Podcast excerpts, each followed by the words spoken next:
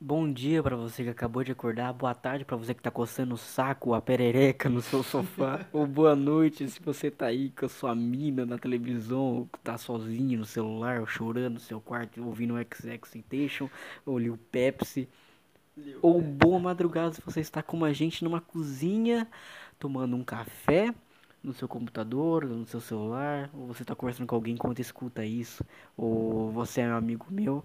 Se você for um amigo meu, eu estou muito grato por estar aqui ouvindo esse podcast. Hoje estou com meu convidado especial, que sempre vai estar na porra desse podcast, que o nome dele é...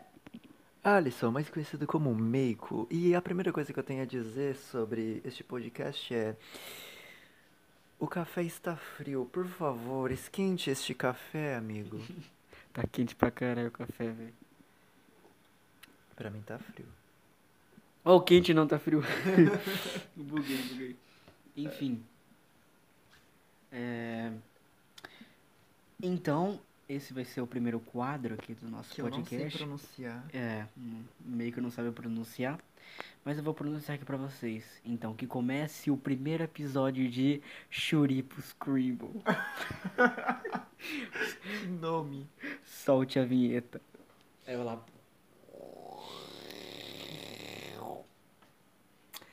Então, hoje a gente vai começar aqui com alguns tópicos que a gente foi dividindo e a gente vai ver o que que vai dar. O primeiro tópico que a gente vai ver... Eu posso falar todos os tópicos primeiro? Eu acho que pode, acho que pode sim, não tem problema nenhum. Primeiro tópico, vida após a morte. Segundo tópico, extraterrestres. Terceiro tópico, sobre a vida e o universo. É, quarto tópico, atividades paranormais. Quinto tópico, vivências paranormais. Sexto tópico, assuntos do momento. E por último e sétimo tópico, planos para o podcast. É, a gente pretende expandir mais aqui, fazer quadros. Deixe pro plano, deixe pro plano. Né, deixa pro plano, a gente vai falar depois. Agora você pode, meu amigo Meiko, encara, encara, eu não sei falar essa palavra, caridosamente, ficar um Caridosamente. pouco mais perto de mim, cuidado cuidado, aí tá fazendo barulho pra caralho. Bom, a gente tá aqui na minha cozinha, a minha cozinha, ela tem quatro paredes. Ah, óbvio. É claro que tem oito, pare... oito paredes. oito. Onde eu tirei oito? Café acabou. acabou o café. Vai ter que fazer mais durante o podcast. Eu tenho preguiça de fazer. Vai ser que nem, sei lá, o Flow Podcast, o Monarcão saindo lá pra ir no frigobar pegar um- uma cervejinha, não sei, uma Sub-Zero. Ai, meu Deus. Tá. Ah, e aí, vamos começar com o primeiro quadro. Primeiro quadro, no primeiro tópico. Vida após a morte. Você acredita na vida após a morte? Caridosamente, amigo, grande amigo Alisson Rodrigo da Silva Pereira Original, DJ. tá, tô brincando. Enfim. É. Eu tenho, sabe, as minhas dúvidas em relação a isso. Algumas dúvidas, porém, nos últimos tempos, assim, eu venho acreditando cada vez um pouco mais nisso. Porém, eu ainda tenho dúvidas, obviamente. É, acredito que todos nós temos muito mais, acho que os ateus têm, né? muito mais, tipo, além de Não não, que eu seja ateu. é, ainda mais deles não acreditarem. Não, não tem uma, uma coisa a ver com a outra. Tipo, a pessoa, se a pessoa ateu, ela realmente não acredita nem tipo, em Deus ou muito menos vida após a morte. E que algumas pessoas, acho que mais leigas, assim, tem gente que, ah, por exemplo, acredita em Deus, mas só que o- a vida após a morte para eles são uma coisa totalmente diferente. Eu acredito na vida após a morte, eu acredito sim, porque, Por qual motivo? mano, tem muitos motivos, principalmente porque eu ando estudando bastante, sei lá, espiritismo ou é, umbanda, mas esses- essas religiões assim, que tem, que mexe bastante com basicamente entidades e eu acredito um pouco nisso, tá ligado? Plano espiritual seria, né? É, o plano espiritual, o plano astral, É, exatamente, plano astral. principalmente o plano astral. Ah, é uma coisa que assim, como que vou- vamos supor aqui, eu penso de uma forma que, que mais humana possível, o mais humana possível. Como assim? Tipo, aqui a gente tá no plano, no plano físico, né? Pé no chão. Sim, plano carnal, pé no chão, etc. E eu acredito que existe o plano, plano, é, Espiritual. é, plano espiritual, né? E o também acho que não sei se é a mesma coisa, o plano astral com o espiritual, porque eu acho que o plano astral ele só, só é de quando a, gente, quando a gente dorme, por exemplo, que o nosso espírito sai do nosso corpo, fica basicamente para fora, só que a gente não tem consciência disso. E quando a gente toma a consciência que seu corpo tá fora de, de você pode vagar por aí.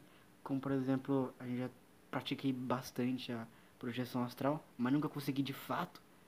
É, algo complicado. é algo, é algo muito complicado. Tem gente que começa, que com- pode começar a fazer, tipo, a- basicamente a qualquer hora, tá ligado? Mas tem que ter muita concentração.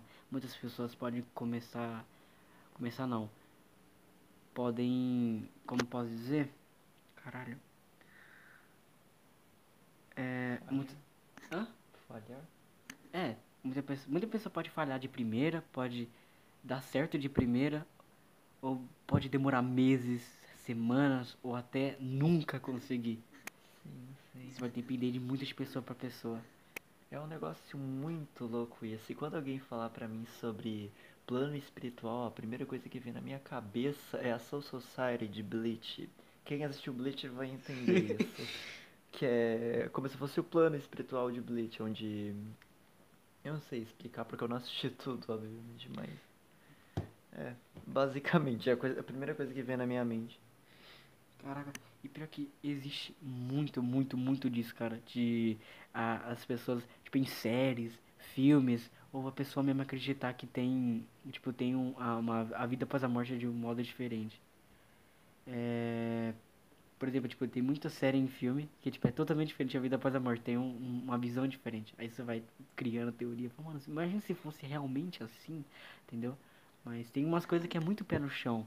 Por exemplo, é, meu amigo, meu amigo, por exemplo, que assiste, que é muito fã de Supernatural, ele disse pra mim que lá em Supernatural o céu é totalmente diferente. O que que tu faz é o seguinte, é, o céu basicamente é, é como se fosse um corredor infinito, que nessas portas tem o nome dessas pessoas, não sei se ao certo tem os nomes das pessoas que estão mortas. De como se fosse um corredor, né? É, um vamos lugar ver. sagrado criado por Deus, destinado a ser a casa do reino de- anjos. É um reino sem idade, etéreo e divino. Ele serve como lugar de habitação e uma base de operações para todos os, todos os anjos. E é um lugar de descanso final dos di- de dignos almas falecidos. Isso de acordo com a Wikipédia Supernatural Brasil, que é um fandom de Supernatural. Bom, é, pelo visto é um corredor enorme onde hospedam essas almas e parece, de acordo com o nosso amigo, ele disse que é, essas pessoas têm tipo memórias boas é, é, nesse- nesses quartos onde elas habitam, né? Eu não sei porque eu não assisti muito Supernatural, só vi alguns episódios e só. Eu nunca vi esse. Se pra pensar, é ruim e bom ao mesmo tempo. É, é agoniante. Porque você não sabe que você morreu, mas você fica revivendo umas memórias boas. Tá ligado? Pra pensar, e se a gente já tiver lá? Nossa, Brincadeira. É, é, tipo, é, Eu tô basicamente. brincando, tô zoando. Ai, Caralho, imagina, tipo, imagina só, a gente, a gente tá lá, a gente tá no quarto do, su, do Supernet, a gente, a gente só tá vivendo aqui uma, uma coisa boa, a gente criou um podcast, tipo, ah, meu Deus. Mas e aí, amigo, o que que, tipo assim, você acredita na vida após a morte? Ah, 50% pra falar Tá, mas se você é, acreditasse, esses 50% do que você aprovaria, do que você, a sua teoria, o que você pensa, realmente? Acho que todo corpo realmente, assim, tem a sua energia, tem tipo a sua alma, né, por falar a verdade. E acredito que essa energia não apenas se dissipe, entendeu? Acho que essa energia vai pra algum lugar. Agora, esse lugar, eu não sei onde é, onde, né, onde começa, onde termina. E se a gente tem consciência é, a partir dessa energia, entendeu? Bom, e isso é o que causa as grandes dúvidas, entendeu? São coisas que a gente não consegue, sabe, quando a gente não tem uma base assim, a gente não consegue crer com muita facilidade. Até mesmo, eu, já- eu vejo casos até mesmo de pessoas que são religiosas, as religiões elas apoiam, tipo, é, a ideia de vida após a morte, mas até elas não, sabe, compreendem muito sobre isso. Elas Sim. apenas, tipo, deixam rolar, entendeu? Tipo, pensando em... mantendo uma mentalidade de que, tipo, o que vier veio, entendeu? E até, até no cristianismo, cara, é, esse negócio de vida após a morte, até no cristianismo, é um negócio muito viajado. Muito viajado mesmo. Portanto, que tipo, ah, tem Deus, tem o bagulho de ressurreição. Ressurreição, tá certo? Nossa. Eu não lembro certo. Eu Eu não sei sei que muito. arrebatamento, alguma coisa assim, só sei que a história, a história, basicamente o que está escrito na Bíblia é que Deus irá voltar, tá ligado? Deus vai voltar pra terra e buscar só as pessoas boas. O que não faz o menor sentido. O que que, que Deus vai buscar, tipo, as pessoas boas, tá ligado? Daí ele vai pegar essas pessoas boas e vai ter um céu bonito lá, um, um, um chão feito de nuvens. Daí vai ter um, um portão grande de ouro. Aí tu, é isso, vai lá e ah, tá, seus pecados estão pagos, vai, esse, é- esse é o céu. Tá ligado? Não faz o menor sentido. E a pessoa vai sofrer aqui na terra. Então se as pessoas vão sofrer aqui na terra, não tem inferno, não faz sentido, entendeu? Tipo, não, já escutei muito da minha avó. Minha avó é uma pessoa muito religiosa. Já escutei muito disso dela. Ela dizendo, um, um certo dia, um garoto que não conheceu a, a história de Jesus Cristo, ela foi pro inferno. Eu falei, como assim? Como que Deus pode pegar uma criança que só porque não conheceu a palavra do Senhor Jesus Cristo, ela vai pro inferno? Então, era muito assim. E isso, isso vai entrando na nossa São cabeça. múltiplas visões que as pessoas têm sobre isso. É, é muito viajado. E aí, isso vai entrando na, cabeça da pessoa, sabe? Isso vai entrando tudo, pra tudo, pra tudo, pra, pra tudo evangélico, assim. É, chega ser a- a- o ambiente que eles vivem são- é uma coisa muito tóxico, cara. Tipo, tóxico demais. Chega até a ser uma... Assim? Por parece que, ser uma tipo, Por que política. os evangélicos, no caso? Porque os evangélicos. Nem, acho que nem o. Mano, nem o catolicismo é assim, entendeu? Catolicismo, catolicismo, Cataclismo. alguma Eu que é, o- cataclismo. é, tem gente que fala de modo diferente. Mas eu conheço muita gente que é evangélica. Principalmente a minha avó. E a Bíblia é totalmente diferente. É um negócio mais É é- catolicismo. Sim, catolicismo. E, e é um negócio muito viajado. É, não é algo pé no chão. que Você pega, ah, é isso, isso, isso. Não, é uma história que parece um conto de fada. E como que a pessoa vê, a- é, é, olha pra mim, tipo, tipo, na realidade aqui, e fala, ah, isso existiu. Ai meu Deus. Entendeu? Não, não tem como entrar na cabeça. Tipo, o que eu acredito, por exemplo, tipo, na Bíblia, eu, eu acho que aconteceu, só que não aconteceu do modo que realmente que tá ali. É, às vezes eu ouvi recentemente falar, que eu, que eu não tenho certeza disso, que falaram que o ato de Adão e Eva terem comido a maçã não é, é tipo, ah, como se fosse uma metáfora, mas não literalmente comer, usufruir do fruto proibido, mas sim do ato sexual. Ah, E tipo, às vezes eles usaram apenas essa metáfora, colocaram na Bíblia e ficou sendo é, interpretada dessa forma. Às vezes todo mundo interpretou dessa forma, só a gente interpretou da forma errada e tipo, agora a gente tá aqui parecendo que descobriu o mundo. sim, sim. Basicamente, cara, é, tipo, tem coisa pra caramba que foi retirado, que foi mudado. E as únicas, as únicas pessoas que sabem, é, tipo, por exemplo, o Papa. Tem um, se- por exemplo, tem muitos segredos lá do segredo do Vaticano, etc. Que muita coisa ainda não foi revelada, entendeu? Não tem como, no, tipo. Cara, se tem o Papa, tá ligado? É, esconde esses negócios, deve ser um negócio muito pá, tá ligado? É, é um apenas- choque de E não realidade. apenas coisas religiosas, coisas políticas também. Era. É, sim, principalmente. Ah, qual é, que é o próximo tópico agora? Tá ficando muito Já vai grande. passar pro próximo? tá? Será? Você tem algum, alguma coisa pra. Não tem nada confirmar? É, isso que eu ia falar, tem alguma coisa a acrescentar? Ah, deixa eu ver. Bom, Ai, cara. Legal que, tipo, a gente vai viajando nesses, nesses assuntos, tá ligado? Sim. É muito bom, muito bom. É, Você pen... É legal você pensar fora da caixa, entendeu? realmente. Você tem que pensar tudo fora da caixa, basicamente. De alguma forma você tem que pensar fora da caixa, porque são pensamentos, entendeu? Se expressar, não ficar muito no padrão. Tipo assim, é só aquilo, é só isso mesmo, mas se isso, isso, isso. Entendeu? Deixa eu só fazer uma pesquisa aqui antes, rapidinho. Rapidinho, vamos ver.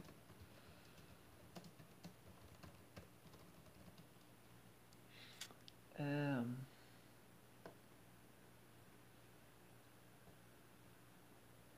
Aqui, ó, até o momento eu acreditava que o cérebro humano é. É aqui uma pesquisa, só que eu não, eu- eu não conheço esse site, então eu não vou confiar nesse site. Vamos ver. Mas resumindo, muitas pessoas dizem que quando não se trata de, acho que de uma morte cerebral, algo envolvido ao cérebro, quando a pessoa morre, o cérebro permanece ativo por algum tempinho. Sim. O que seria esse tempinho, então? Cara, Será que seria uma passagem, algo que esteja passando na mente da pessoa antes de tudo desligar? Porque, tipo assim, vamos supor que o cérebro seja um computador. Ele precisa iniciar cada módulo antes de ativar completamente, entendeu? Eu não sei se é assim que funciona exatamente o computador também, né? Porém, acredito que seja algo desse tipo, ativando módulos até finalmente iniciar um processo. E. é, como posso dizer? Por exemplo, eu vou explicar. Quando a gente está dormindo, a gente começa a perder. Tipo, o nosso cérebro parece que ele começa. Eu vi alguma pesquisa aí, eu não lembro onde, então eu não posso citar a fonte, porque faz um tempinho. Mas eu li que o cérebro, na hora que a gente, por exemplo, vai dormir, é, ele vai, tipo, desativando alguns, algumas funções, né? Alguns sentidos. bem lentamente. Bem lentamente, um por um, por exemplo. vi- é, por exemplo, sente, o tato, visão, coisas desse tipo. Acho que o tato não. Acho que deve ser um dos últimos a desligar assim. Até porque quando alguém toca na gente, quando a gente tá dormindo, a gente pode até sentir, né? É, mas agora a visão, acho que é uma das últimas a desativar completamente assim, porque quando ela desativa a gente dorme, né? Muitas pessoas que começam a ver coisas na hora que elas estão, tipo, dormindo, realmente é a partir disso, entende? Por causa que, como a nossa visão, ela ainda não desativou completamente, a gente começa a misturar as coisas da nossa cabeça com a nossa visão. É um bagulho muito louco, eu não sei explicar exatamente É, o que é isso. Algo muito divino, tá ligado? É muito Ah, Pô, não a gente acho, tá eu- vendo. Pô, a não gente tá que- vendo. é, eu não acho que seja algo divino, eu acho que seja Não, não é- realmente algo científico, assim, porque Científico. algo que tá na nossa cabeça. Porém, obviamente, pode envolver várias coisas, claro. E foi bom você falar, tipo, também, porque tem um filme da Netflix que é realmente assim. Eu não sei o nome ao certo, se tu pesquisar vai ser até melhor. É, mas é um filme que são jovens médicos que eles tentam saber o que acontece depois da morte. Então o que eles fazem? Eles pegam e se dão uma parada cardíaca neles mesmos. E, e como o cérebro ele, ele morre depois de uns 4 minutos, eles tentam reviver nesse tempo. Aí depois eles falam o que, que eles é Além realmente da viu. morte. Será que é Não, além da morte não. Não. É, além da morte, só que tá em inglês. Lá. Tá em inglês. Vamos só ver como é que fica. Como é que é o nome em inglês? Ah, é Flatliners. Flatliners. É só pesquisar na Netflix e tu vê. E e é um negócio incrível, porque tudo é depois que todo, todos esses jovens eles fazem essas experiências, é, basicamente depois acontece um monte de coisa, não tem nada a ver com, com científico, é mais uns bagulho mais espiritual. Vai acontecendo um monte de coisa estranha, tá ligado? Revivendo cada cada tipo, basicamente todos esses jovens já já fizeram coisas ruins na vida e isso vai revivendo de novo, tá Eles ligado? retratam de forma diferente, Sim. assim. Só que eu acho que tem algumas coisas que podem até fazer Sim, sentido. e o legal é que, tipo, tem uma parte que é, acho que assim, não é não que seja verdade, não sei, não sei, a gente não sabe, mas é um negócio que é, chega a ser um pouco perto da realidade, que eu acho que é tipo, Que nem a mulher lá, uma, a primeira que acontece isso, tipo, a visão dela depois que ela morre, ela disse que viu o corpo dela, tipo, ela, ela subindo assim, depois ela foi passeando pro teto do hospital, sendo que ela nunca tinha vindo lá. É um bagulho que, você supor assim, a entidade, a entidade ela não, ela não, não anda, ela fica flutuando, entendeu? É um É, bagulho muito doido. É é, porque a teoria, é, não, coisa que as próprias religiões dizem, aí eles vão colocando em filmes e tal, etc. Eu não tô achando o nome da personagem. É a principal. Essa mesmo. Sim, eu sei, só que eu não Essa- tô achando o nome dela. Eu achei a atriz, que é a Ellen Page.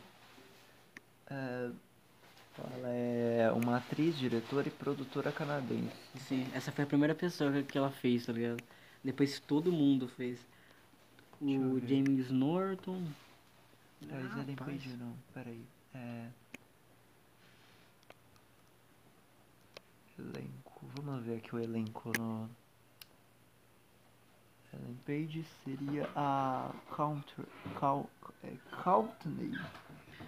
Courtney. Courtney. Courtney. Esse aqui foi também. Essa aqui foi. Esse aqui foi. Esse também, cara, foi. Sim, Obrigado. sim. É o Jamie. Ray. Ray. E o doideira. E a doideira que, tipo assim, depois que eles, eles fazem experiências, parece que eles des- desbloquearam alguma coisa, tá ligado? Tipo, algum um superpoder. Porque depois que todo mundo faz, alguém consegue fazer alguma coisa além, tipo, da capacidade humana. Por exemplo, a primeira mulher que ela, que ela fez essa experiência, depois ela foi correr uns 10 quilômetros, ficou olhando pra tudo como Ela se fosse ficou tudo novo. muito hiperativa. Sim, ela ficou tipo, caramba, mano, eu morri e revivi, então, tipo, eu, eu sei o que acontece depois da morte, tá ligado? Agora o outro, se eu não me engano, que eu acho que foi o Ray. Acho que foi o Ray. Ele. Que é aquele mais cabeludinho, né? Sim. Ele acho que ele. Ou foi o de cabelo. Não, o de amarelo? cabelo grande ele, ele vai depois, acho que ele vai por último, porque ele é o único que tá ciente desse bagulho, tá ligado? Ou Então, ele acha mas que ele não quer, eu o- não o loirinho, ele. Se não me engano, ele ganha a habilidade de prever, assim. Prever ou relembrar de qualquer coisa. Ah, eu não sei, dá um choque. É alguma coisa a ver com memória dele. Acho que memória. Ou é previsão de futuro, ou é memória perfeita do passado. Não lembro. Tem que ver depois. Putz. Assistam aí, é, um filme assista, bom. É um filme muito bom, recomendo. Tipo, chegou há pouco tempo, chegou mais ou menos uns 12, dois meses atrás. Flatliners, Além da Morte. É só escrever Além da Morte, vai estar em inglês lá, mas é o primeiro que aparecer. Tá uma foto de uma mulher deitada. Saiu no cinema em 2017, se não me engano. Sim. Só que no Netflix ele deve ter saído há, pouco tempo, porque Saiu de Netflix, setembro, assim, saiu no mês de setembro. Pelo visto sim, mas tipo aqui, tá 1 de setembro, então deve ter sido em... Peraí. Deixa eu pesquisar. É, saiu, a é, a partir de 1 de setembro mesmo. Dia 1 de setembro saiu.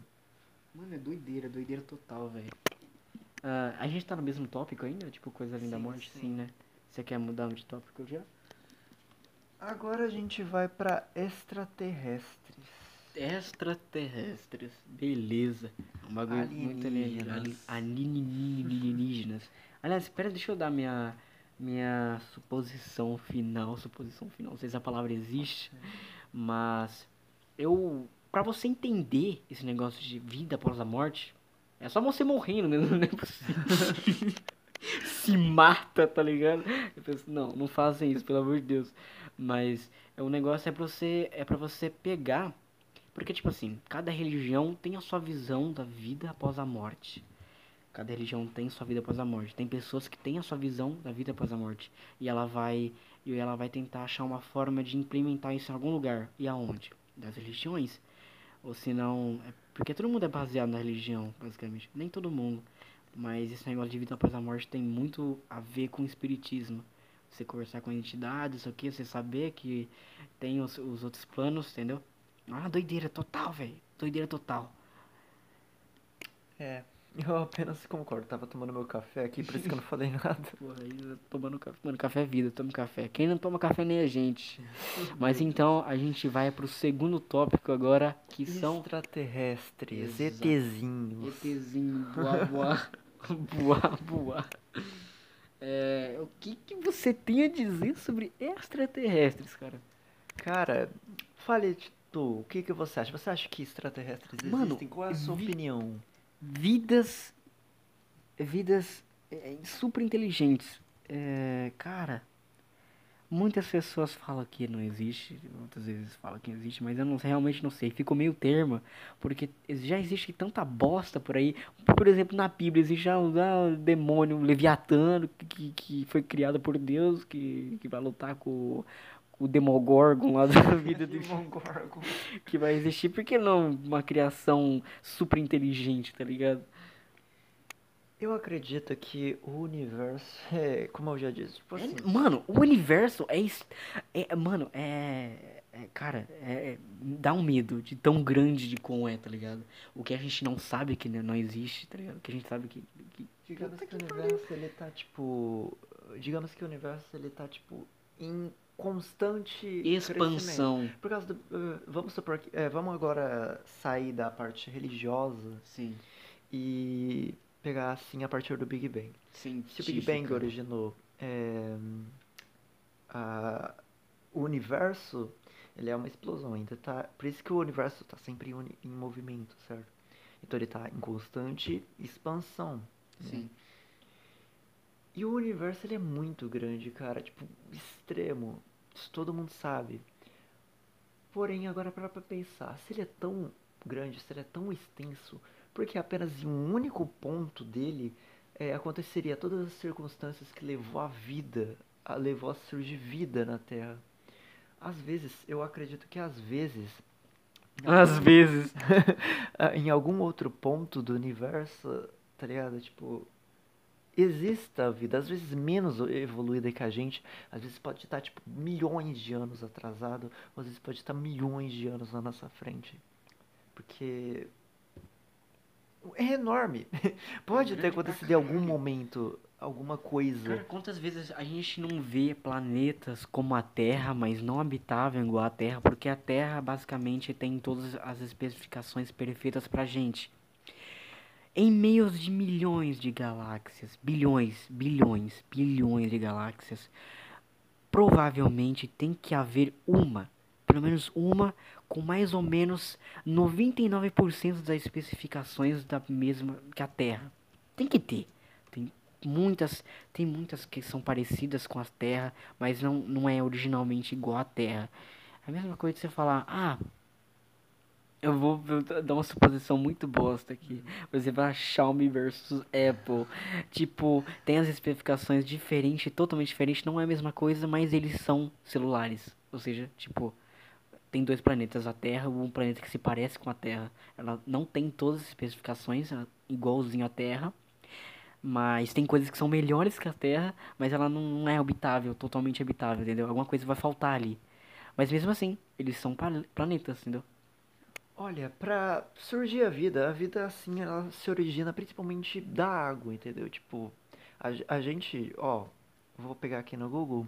A origem da vida no planeta Terra ocorreu primeiramente na água. Em um primeiro momento surgiram seres primitivos, tais como bactérias, algas, micro-organismos, isso há cerca de 3,5 milhões de anos atrás. Tudo bem. Agora, tipo assim, olha só. O diâmetro do universo observável é algo em torno de 27,6 bilhões de anos-luz. Cara, 27,6 bilhões de anos-luz. 1 bilhão de anos-luz é algo imenso.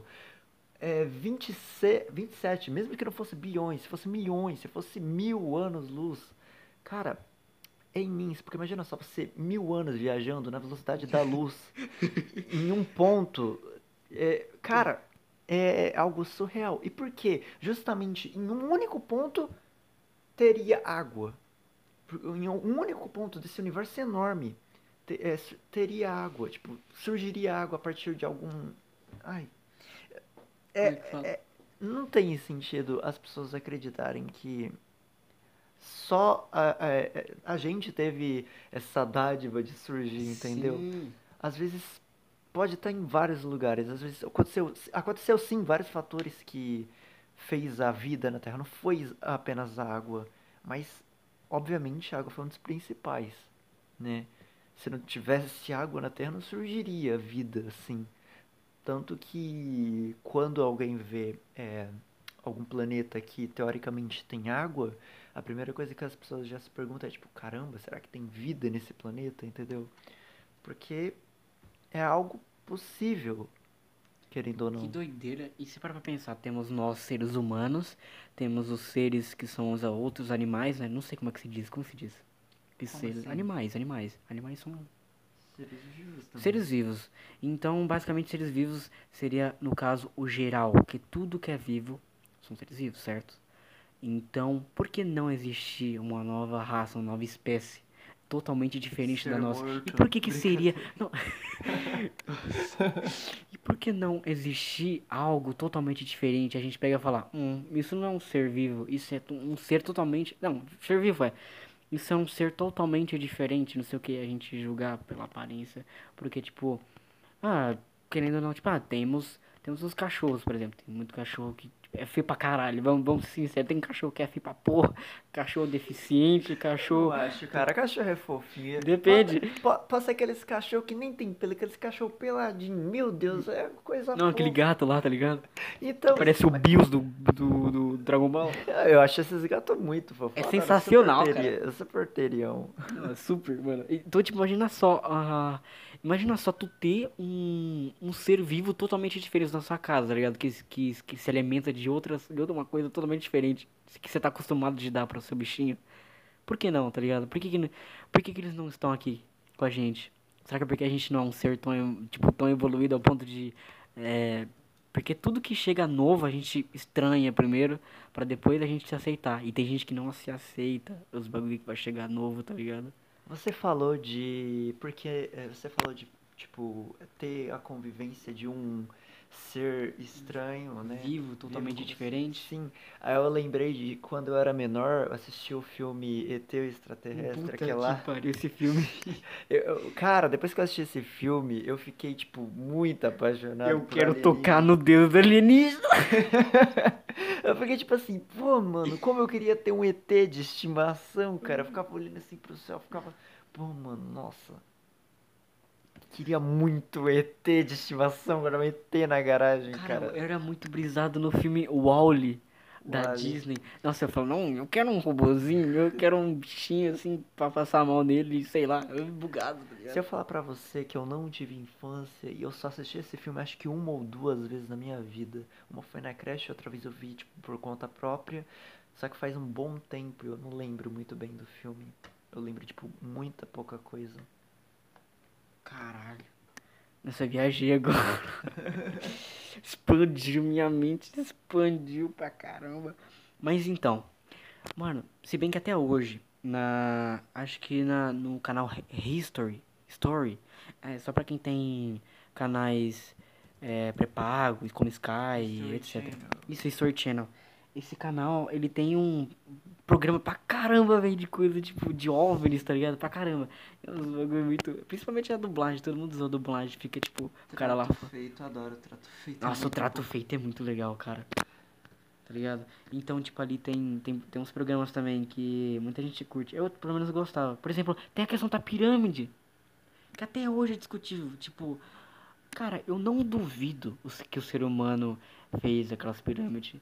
Mas foi algo que, que tipo, que, tipo, se até hoje os caras, uns pedreiros, tá ligado? Que, que não sofrem por fazer um puta de um prédio, eles sofrem hoje até como que foi feito um caralho dessa pirâmide. Mas olha, sabe o que eu penso sobre isso? Muitas pessoas falam, nossa, é, foi alienígena que ajudou a fazer a- as pirâmides. Eu falo, a, única, a coisa que mais me impressiona não é isso, porque tipo assim, tá bom que a, a matéria-prima era muito pesada, é, muito grande também, às vezes a tecnologia da época limitava muito pra fazer essas coisas, só Nem que tinha, era terra, fio terra. Não, cara, tipo, tinha embarcações. os- e- e- Era um Sim. povo muito inteligente. Eu acredito que eles eram muito mais inteligentes ainda. Sabe por quê? Era uma civiliza civili civilização totalmente mais é, organizada, É, de certa forma. pra prevalecer a humanidade, ela se tornou, assim, uma. é, entre aspas, uma civilização organizada. É, mais por sobrevivência mesmo. Vamos supor que a gente não tivesse criado essa organização. A gente seria só bandos, entendeu? Como se fosse animais selvagens e bandos, é, apenas pela sobrevivência. E sem a nossa inteligência, a gente não estaria no topo da cadeia alimentar. Mim comer cacholo. Puta merda. Bom, continuando, é, a civilização egípcia, eu não sei se seria egípcia a forma certa de pronunciar, mas esse povo, eles eram muito mais inteligentes do que a gente pensa, porque a gente pensa assim, poxa, fazer aquelas pirâmides enormes apenas como sarcófago, apenas como é, uma forma de homenagear pessoas que vão morrer ou que já foram mortas, não faz muito sentido. Cara. Só que analisando a estrutura de muitas pirâmides, você começa a achar coisas que estão, sabe, fora de sua época. Por exemplo, analisando, eu não lembro qual pirâmide eles conseguiram achar uma estrutura de tecnologia praticamente semelhante à tecnologia de Tesla. E como que eu posso dizer? É, que eu posso, vou pesquisar aqui. Pior que Esse negócio, esse negócio de morte na época tipo, egípcia era um bagulho muito cultural. Era um ritual do caramba, né, velho? Cara, é surreal, surreal. Peraí. Surreal. O Nikola Tesla, Hum. que foi inventor. Aqui, ó, vou falar a biografia dele de acordo aqui com o Wikipedia. Nikola Tesla foi um inventor nos campos de engenharia mecânica e eletrotécnica da etnia sérvia, nascido na aldeia Smidjel, eu não sei como pronunciar isso, Vodna, Kradin, sei lá, é, que é um território atual da Croácia. Era súdito do Império Austríaco por nascimento e mais tarde tornou-se um cidadão estadunidense. Ele nasceu em 1856, cara. Os egípcios eram datados de antes de Cristo, por assim dizer. E, cara, ele praticamente é, teve, obviamente, muito, muitos avanços. É um cara incrível. Porém, a tecnologia dele já foi tipo comparada com algumas tecnologias encontradas em pirâmides, cara. Eu acredito que às vezes as pirâmides eram algum tipo de bateria, algo para carregar algo, algo para eu não sei, eu não sei, algo semelhante a Tesla, algo que eles estariam criando. Não acredito que seja apenas um sarcófago, apenas um memorial para algo, entendeu? Eu acredito que seja mais que isso, algo desse tipo. Eu acredito que eles estavam assim avançados a esse ponto, só que às vezes essas teorias, esses arquivos, todo esse planejamento pode ter sido perdido com o tempo. Caralho. E onde necessariamente você acha que, tipo, os alienígenas entram nessa história? Então, você citou isso provavelmente por acreditar que os alienígenas ajudaram, sim, é, a criar as pirâmides. Só que eu apenas, tipo, argumentei com isso, falando que talvez não. Talvez eles Sim. realmente eram, tipo, muito inteligentes mesmo a esse ponto. Porque é, já foram achados alguns tipos de... é, por exemplo, ao lado das pirâmides, alguns tipos de caminhos. Provavelmente córregos que eles mesmos criaram para carregar todo esse peso, todas essas coisas em embarcações. Tem gente que argumenta, ah, mas colocaram um guindaste lá para levantar a pedra e não conseguiram. Eu penso, poxa, às vezes essa eh, estejam mais compactada por causa do tempo, porque, né, querendo ou não, o peso, o tempo, todas essas coisas aí, compactou aquele pedaço de bloco, não sei se eles chamariam assim. bloco. Eu falo bloco porque é um. Minecraft. É, e às vezes eles podem ter ficado mais pesado mesmo pro tamanho deles, entendeu? Mas você vê algumas pirâmides aí que aqueles blocos eles são tipo do tamanho da pessoa, até menor, entendeu? Eu acredito que essas pirâmides podem ter sido sim construídas, tipo, com mão de obra escrava, muita mão de obra escrava. Não acredito que precisaria de alienígenas para construir algo monumental como esse. Olha as coisas que a gente cria hoje em dia. A gente está subestimando esses povos antigos apenas pela falta de conhecimento, porque a gente não sabe o tanto de conhecimento que eles tinham. Às vezes eles tinham até coisas que a gente ainda não conhece, coisas que a gente ainda não tem conhecimento, só que foram perdidas com o tempo, entendeu? É isso que eu acredito. Então, é, tem outras perguntas, como por exemplo, ah, tem muitos, como, como eu já vi em programas, é, é, tipo, lendo notícia mesmo, o que, que você acha, tipo, Ah, vou, por exemplo, eu não sei te dizer ao certo. São lugares onde se comunicam com aeronaves e de repente eh, o, o avião que eles estavam. O avião não. Digamos, aeronaves. eh, eles perderam contato com essa aeronave e acabaram que naquele radarzinho da época eh, acharam algo ali, tá ligado? Assim, ah, tem alguma aeronave, tipo, estranha passando pra cá, ou se não receberam algum sinal, alguma comunicação, algo tentando se comunicar. OVNI, um objeto voador não identificado, no caso, você tá dizendo. Sim, sim. Você acha que realmente foi isso? Ou foi algo- um erro, alguma coisa? Acontece que. Ou pode ser alguma coincidência? Acontece que, tipo, a gente vive em um mundo onde a informação é algo muito valorizado e algo muito distorcido também. E a gente vive em um mundo onde países estão em conflitos, países é, escondem informações uns dos outros. E eu acredito que, por exemplo, OVNIs não significa que é, veio de fora do planeta. Como o próprio nome já diz, OVNIs, objetos voadores não identificados, pode ser qualquer coisa. Vamos supor que Estados Unidos, povo americano captou alguma coisa. Pode ser alguma nave soviética, algum teste soviético que ele estava testando, entendeu? Ou às vezes não, às vezes pode realmente ter sido algo de outro planeta, mas é, continua sendo um OVNI, um objeto voador não identificado. É porque as pessoas geralmente é, ligam a palavra OVNI apenas para alienígenas e não para qualquer tipo de objeto voador não identificado, como drone, é, naves inimigas, naves espiões, coisas desse tipo. Porém, é, não muda o fato de que pode sim existir raças alienígenas que, é, digamos que, é, puderam en- entrar em contato com a gente, puderam encontrar o nosso mundo e talvez o nosso planeta, né? E o que eu co- paro assim pra pensar, às vezes se eles já encontraram, eles podem já tentar ter tentado contato. Por que não, entendeu? Isso é que é algo que não entra É, assim na minha isso- isso cabeça. é Às algo- vezes é por isso que eu acho que eles ainda não encontraram a gente. E se encontraram, eles sempre tentam contato de longe. Por isso que a maioria dos vídeos que a gente vê de OVNI é fake. Porque Sim. eu acredito que eles não iriam vir pra tem cá. muita manipulação. É tipo, ah, eu vou descer aqui no Brasil. Mas, ó. Vai levar tiro a nave, não vai? ET Bilu, velho, lembra disso? Meu Nossa Deus. senhora, nem me fale disso. É, como é que é? Tenha, tenha conhecimentos, como é que é? Hã? Como é que é? A frase que ele... Espero que busquem conhecimento, É, alguma coisa assim. Mano, tem as duas últimas perguntas aqui, pra fechar esse tópico de extraterrestres, é, sobre a sua opinião. Qual é a sua opinião daquelas, daquelas histórias que teve mais ou menos no ano, um ano antigo? Não tinha como manipular a informação, a não ser que o cara era um mentiroso do caralho, tá ligado?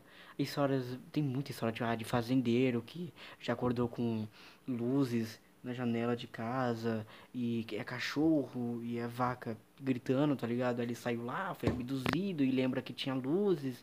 Você acha que alguma coisa aconteceu com esse cara por ser de idade, acontecer, sei lá, alucinações, ou que realmente aconteceu alguma coisa com ele e saiu com marcas? E você acha que realmente a história que ele contou é real? Porque já aconteceu muito disso. A falta de informação é a outra coisa que pode ser muito usada como um contra-argumento para vida extraterrestre, entendeu? E antigamente, é, como não tinha, tipo, se alguém falava, já tinha muito mais valor de- do que hoje em dia. Hoje em dia, por exemplo, muito por, por causa também das fake news, Hoje em dia, se você falar alguma coisa, obviamente a, a maioria das pessoas, principalmente as mais informadas, vão procurar alguma fonte. Vão querer saber se isso realmente é verdade e o porquê disso, entendeu? Mas antigamente não. Antigamente, se alguém falava, cara, a maioria das pessoas que tinha que fazer acreditar. E, tipo, era muita lenda urbana. Às vezes, uma lenda urbana circulava. Às vezes, até as pessoas mais velhas gostavam de espalhar, tipo, informações desse tipo. Por mais que sejam lendas urbanas, entendeu?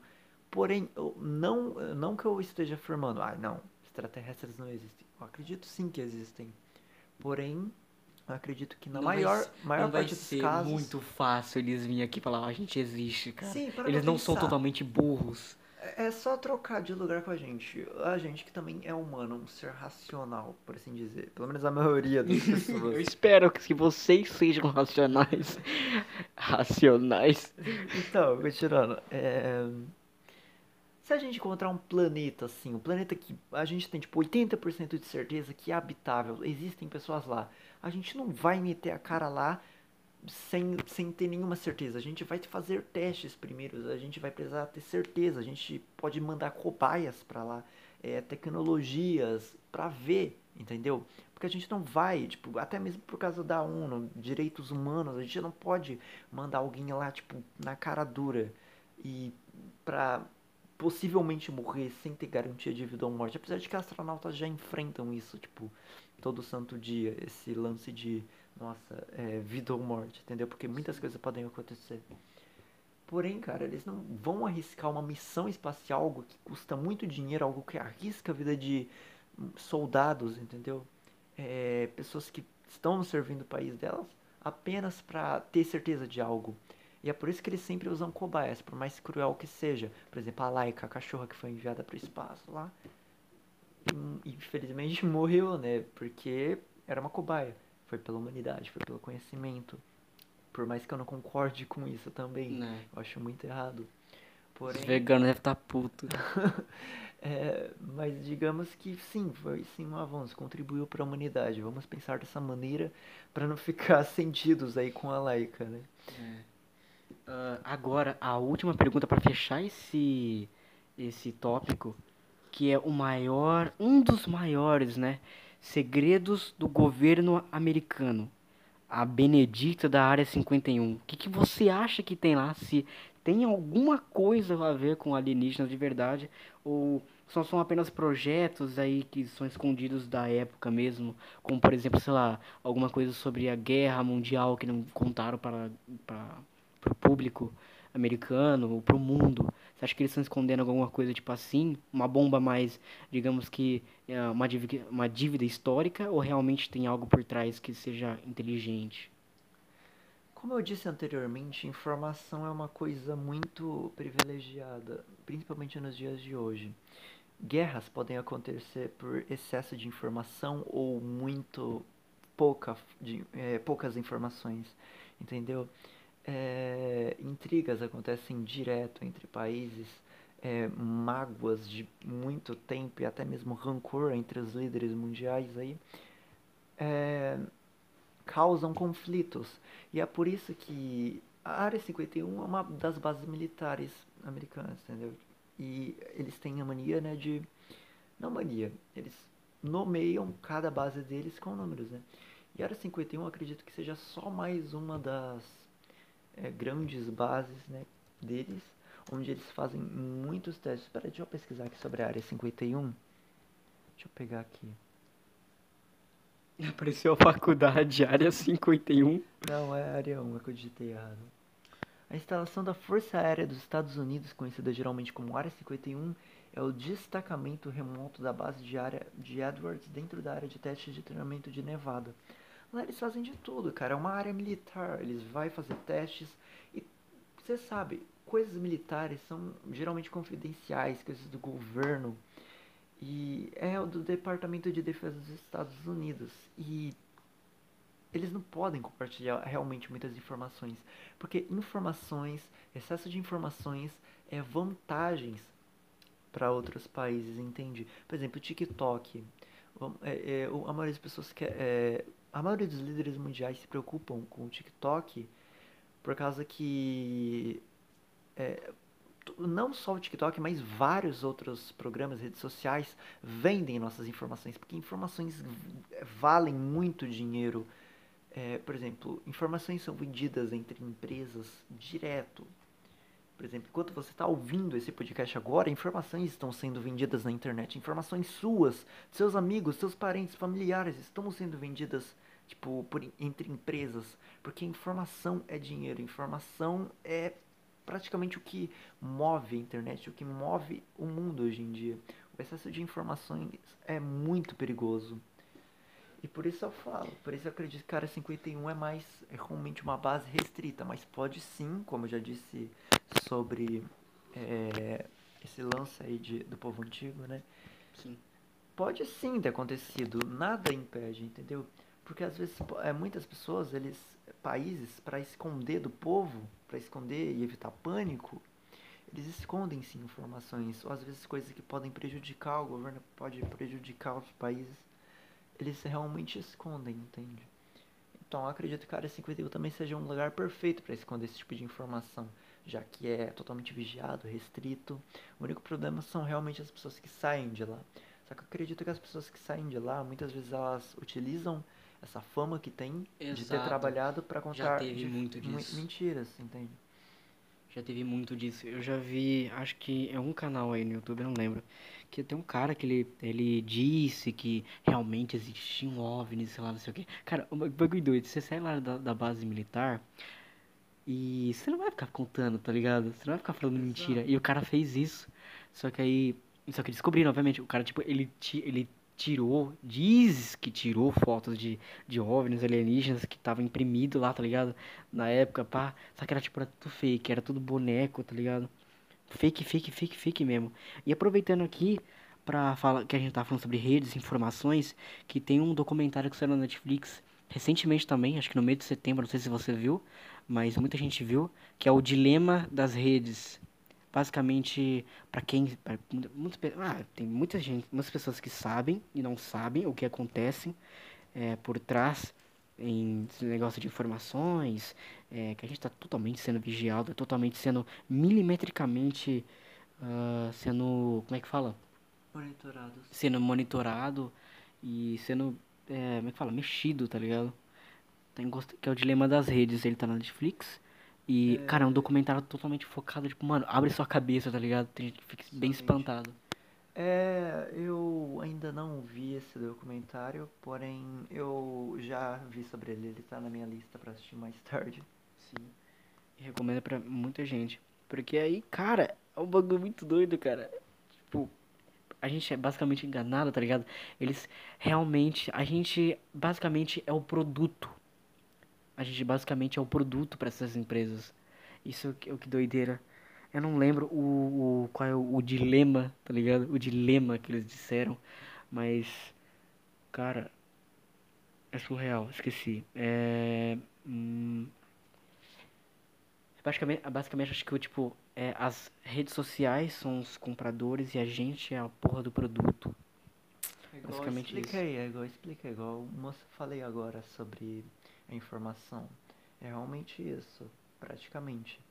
A informação é algo muito precioso, vale muito dinheiro. Vocês não fazem ideia. Por exemplo, de uma única pessoa, ok, mas pensa em milhares, milhares de pessoas que acessam simultaneamente todos os dias, vários horários por dia, são viciadas em aplicativos e programas, que são mesma coisa, aplicativos e programas, mas vocês entenderam. E vale muito dinheiro. Você não vê, por exemplo, é, propagandas aparecendo ali do lado, coisas que às vezes é, realmente te interessam, de acordo com essas pesquisas, você pesquisa lá, sei lá, vamos supor, você pesquisou é, uma caneca de. uma xícara de café. Aí você está lá navegando no YouTube. No YouTube não. Sei lá, em um. Em um você vai a um shopping, Mercado Livre, é, aparece lá já direto uma caneca. Você vai, em, sei lá, ver o seu Facebook, aparece um anúncio de caneca. Porque eles Sim. pegam as suas informações. E entendeu? realmente bota, pode botar alguém em risco, tá ligado? Alguém que souber a sua informação, cara, o cara vou fazer uma maldade com essa pessoa. Porque a informação dela tá aqui, tá ligado? Temos tudo aqui e, é- e é assim que funciona, e por aí vai. Pode chegar até um lugar que. muito longe, entendeu? E. Caraca, eu esqueci o que eu ia falar. Ia dar uma minha dica monárquica aqui, tá ligado? E. Caraca, esqueci. Realmente esqueci. de falado. Ah, é. E esses negócios que você disse, tá ligado? Tipo, de algoritmo. Nem é. Não é algoritmo não existe. Para! É eu pensei, tá ligado? Ah, você tá. Você assistiu tal série e tá lá como recomendação. Ah, porque você assistiu isso, você deve assistir isso. Algoritmo é a puta que pariu. Esse. É um ah, ah, algoritmo, olha que. é Sim, é um algoritmo. Sim, Mas, Só tipo assim, que- quando você tá dentro de um é aplicativo... em tempo real. É em tempo real, Mas agora, mas agora pensando aqui, ó. Por exemplo, Netflix. Porque você assistiu tal filme. Aí já é um algoritmo mesmo, porque é, tá dentro do próprio aplicativo. Mas quando você está indo para outros aplicativos, é outras empresas, ou seja, vendeu suas informações para outra empresa. Entendeu? Assim que circula. Porque não faz sentido, por exemplo, a empresa vender para ela mesma, entende? Então aí já acho que é algum tipo de algoritmo, algum tipo de linkamento. Sim. Sabe quando você vai no YouTube, você posta um vídeo no YouTube, aí você consegue tipo colocar aqueles avisinhos ali linkando outros vídeos para ti mais, entende? Eu acho, aí eu acho que é assim. Porém, é, quando você tá em, quando você sai de um aplicativo de um programa e vai para outro e aparece essas coisas, aí já não é mais algoritmo, cara. Aí já tem isso aí já é venda de informações. venda de órgãos, tráficos de informações. É, tipo isso.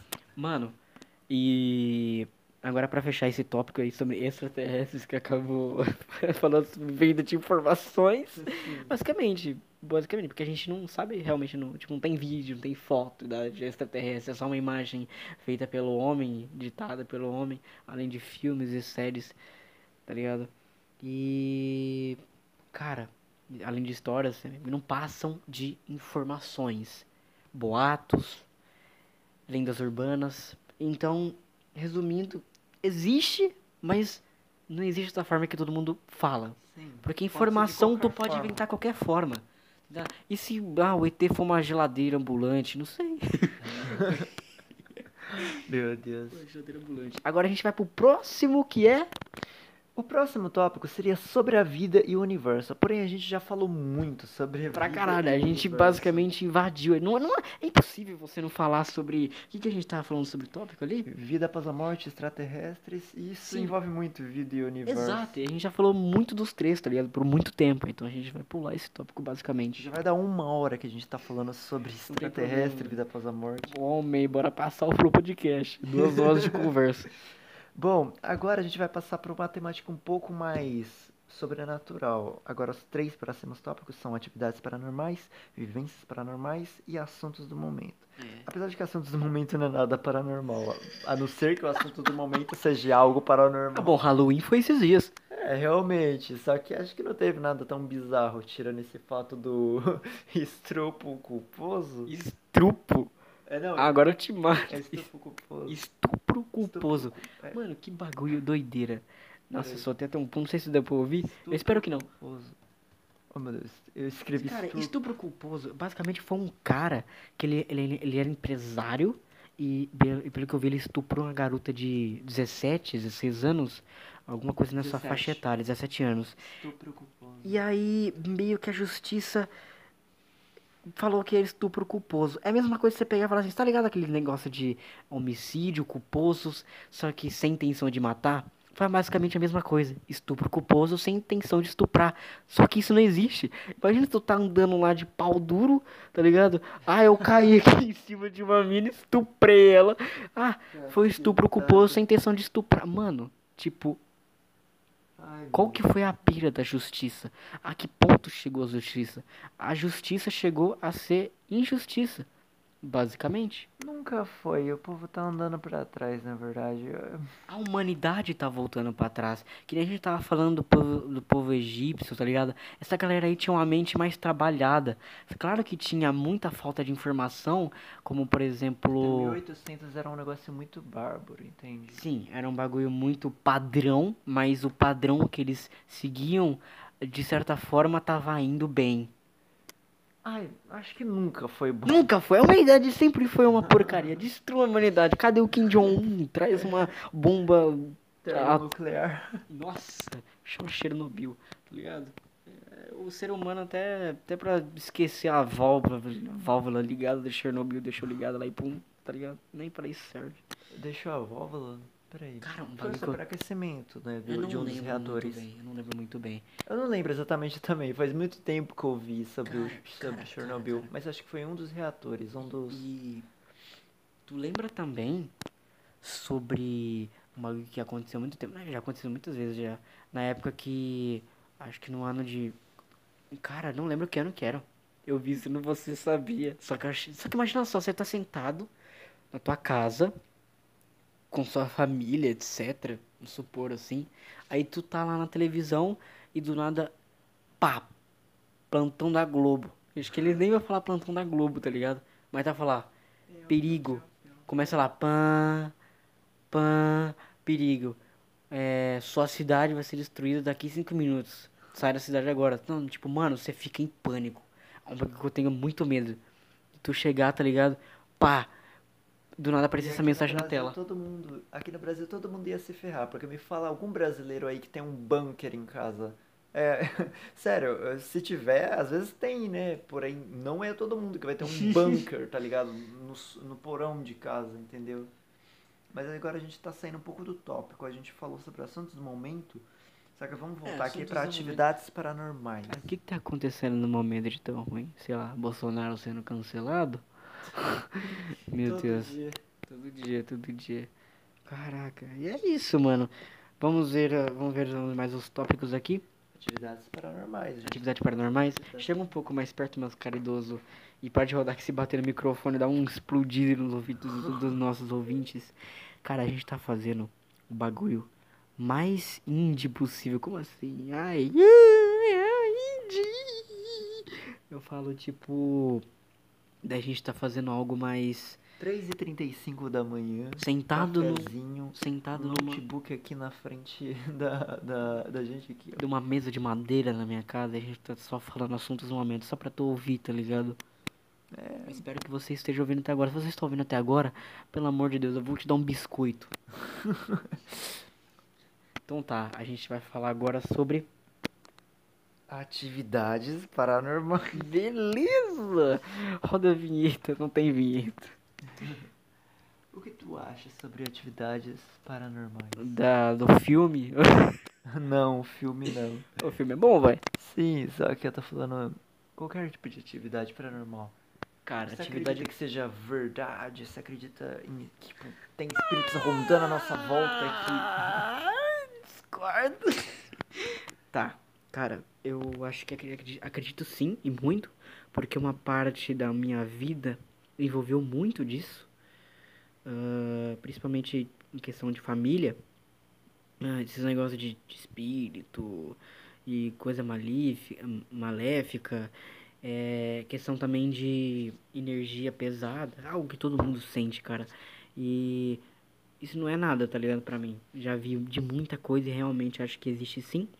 Por exemplo, agora aí, pelos ouvintes aí, deve ter uns 30 do lado da sua cama, querendo puxar seu pé. Se você tá deitado também com o celular, você tá fudido, pior ainda, porque ele tá sentado na sua cama. E agora, nesse exato momento que a gente tá fazendo podcast, deve ter uns 12 na cozinha. Os demônios vendo você ver, ver esse podcast. Caralho, essa, essa é E- uma foda E mesmo. uma coisa que tem no espiritismo também, que é basicamente, não sei quem falou isso, não sei, não sei quem falou se é o espiritismo ou foi o cara que falou. Ah, mas basicamente os espíritos, que são entidades, eu gosto de chamar de entidades porque eles foram humanos algumas vezes, meio que eles se perderam do propósito, se perderam do caminho, entendeu? Tipo, eles não foram pro lugar ideal que era pra eles estar. Então foi assim que eles sobrevivendo. Prenderam no plano carnal. Basicamente. Boom, se você não acredita, tá, você tem sua opinião, a gente respeita. Mas esse é o podcast. Olha, aliás, tem uma coisa que eu esqueci de dizer. Choripos Scrimble é o, o quadro com os tópicos mais aleatórios que tem aqui, tá ligado? Sim, sim.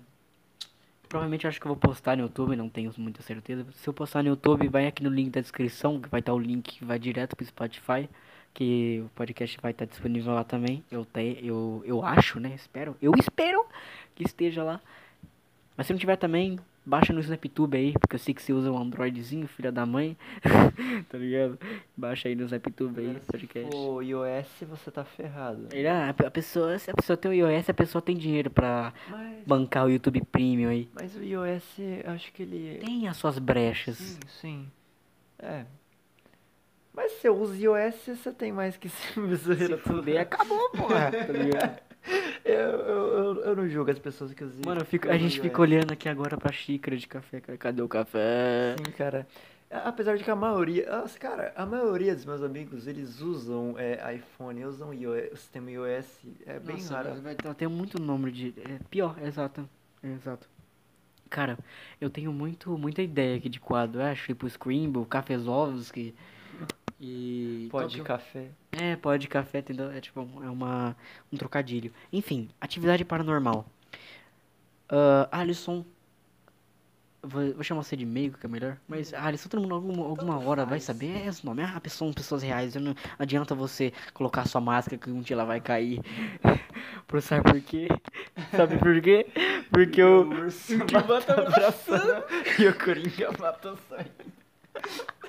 Eu sabia, mano. Pensei a mesma coisa. Ai, Ai, mano. Deus. Enfim.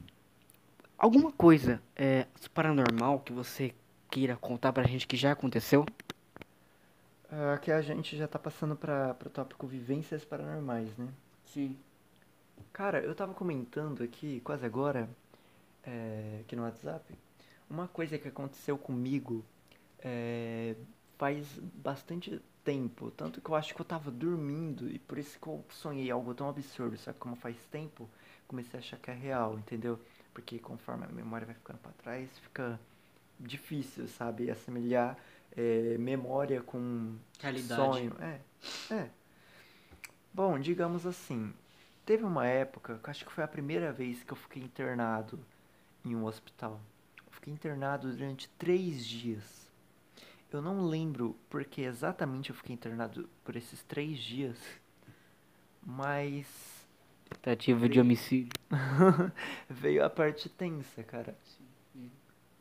Que Cara, foi o hospital gela, porque eu lembro automaticamente de Silent Hill, você tá ligado? Que as enfermeiras só faz um barulhinho, elas se mexem, tá ligado? Aí, nossa senhora, o hospital. Nossa senhora, é muito ruim, cara. A energia do hospital é pesada pra mim. É, bastante. Mas bem, é... desculpa você já agora. tudo bem. É... Eu tava tomando soro, acho que provavelmente eu tava com febre, só que eu tava pra ficar três dias no hospital. Devia estar muito mal então, né? Eu não lembro, eu tava tomando soro. Eu acho que minha- era minha tia que tava cobrindo minha mãe, né? Porque minha mãe ela tinha que trabalhar, né? Porque quando minha mãe não era casada, porque minha mãe ela teve o relacionamento com meu pai e aí eles separaram e aí a gen- ela ficou é, praticamente divorciada por um bom tempo, né? E nesse tempo ela trabalhava igual uma condenada, ela tipo ficava muito pouco tempo em casa, ela praticamente só ficava em casa pra dormir. e assim que ela acordava já saía pra fazer as coisas dela e voltava só de madrugada praticamente, entendeu? Eu mal via ela, só via ela chegando de vez em quando à noite pra dormir, é isso. E bom, ela ficava comigo assim, tipo, um momento, tipo, durante a noite, né? Acho que foi um fim de semana que eu fui, por isso que ela ficou durante a tarde comigo. E de noite quem cobria minha mãe, porque ela ia trabalhar, era minha tia. Minha tia, ela dormiu. Eu lembro disso, ela dormiu. E eu tava com vontade de ir no banheiro, não lembro exatamente o que aconteceu. Eu fui, peguei aqueles negócios de ferro, sabe? Que é Hum. tipo, fica o soro. Meu Deus. Eu saí andando, cara, pelos corredores. E, mano, eu tava ouvindo barulho de rodinha. Acho que provavelmente de alguma cadeira de rodas, cara. E aí eu fui meio que seguindo esse som, entendeu? Porque eu tava preocupado. Eu falei, caraca, que bizarro, meu, entendeu? Eu fui seguindo esse som, seguindo esse som. Não achei nada, velho. Aqueles corredores escuros, cara. Pra ficar mais tenso o clima ainda, tinha uma luz que tava meio, sabe? Tava, as luzes estavam desligadas. Só que eu não sei o que aconteceu, porque tinha uma luz que ela tava. eh, Tava tudo desligado, só que tinha uma luz que ela tava meio acesa, tipo, só que bem fraquinha. Uhum. Parece que ela tava queimada, não sei exatamente o que aconteceu. E ela ficava meio que piscando assim, eu ficava, caraca, mano, tô me sentindo um jogo de terror, tá ligado? Eu virei esse corredor, né? Porque eu não via, sabe de onde tava, tava vindo esse som de rodinha? E eu virei assim, um corredor, e tinha só uma cadeira de rodas vazia.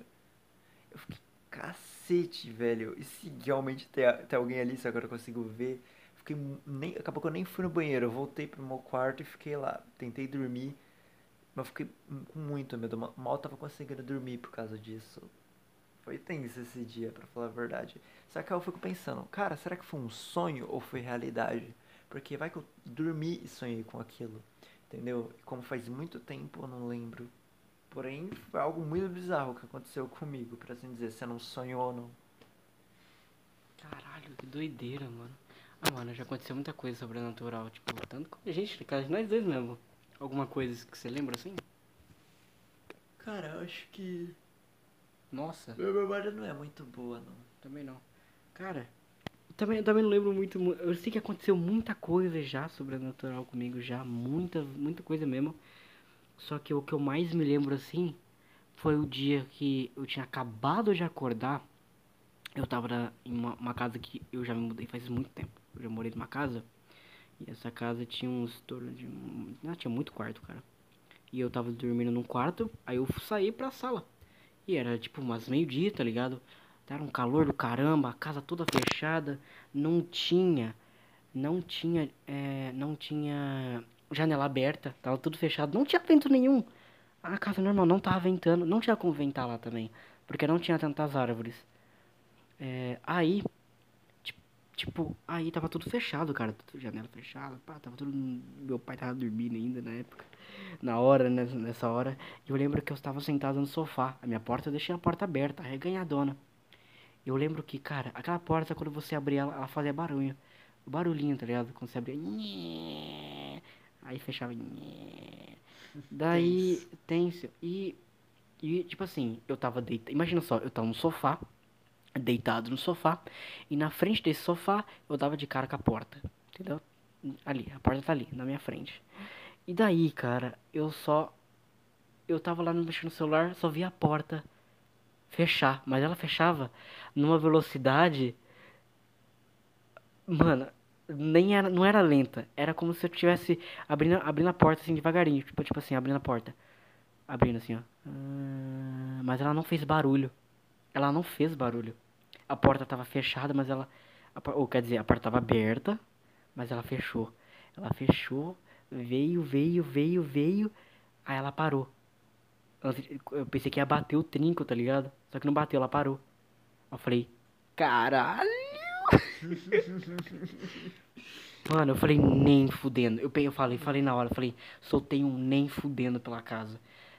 Aí eu abri a porta, eu falei, não, pera, eu vou colocar a mão aqui na janela pra ver se tá saindo vento. Não tinha como. Não tinha como você falar, ai, saiu vento de tal lugar e veio assim, passou pela porta. Cara, não tem como, porque era aquelas portas que quando você encostava na parede, tinha um trinco no chão que, de- não, que não deixava a porta ir pra frente. Lá em casa. E como que esse negócio. Então, assim. E como que aconteceu isso? Fala pra mim. Como que a porta me vem e ela fecha assim, rápido até. Aí ela para bem na hora que ela vai bater no trinco. Cara, foi uma das coisas só, tá ligado? E tem outras histórias também, co- como por exemplo, eu já joguei o jogo do compasso e Vixe. deu muito errado já.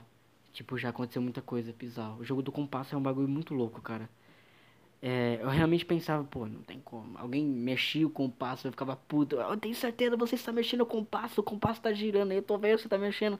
Eu falei, não, eu tava com um ego tão grande. Um ego não, eu tava com. com. com como é que fala?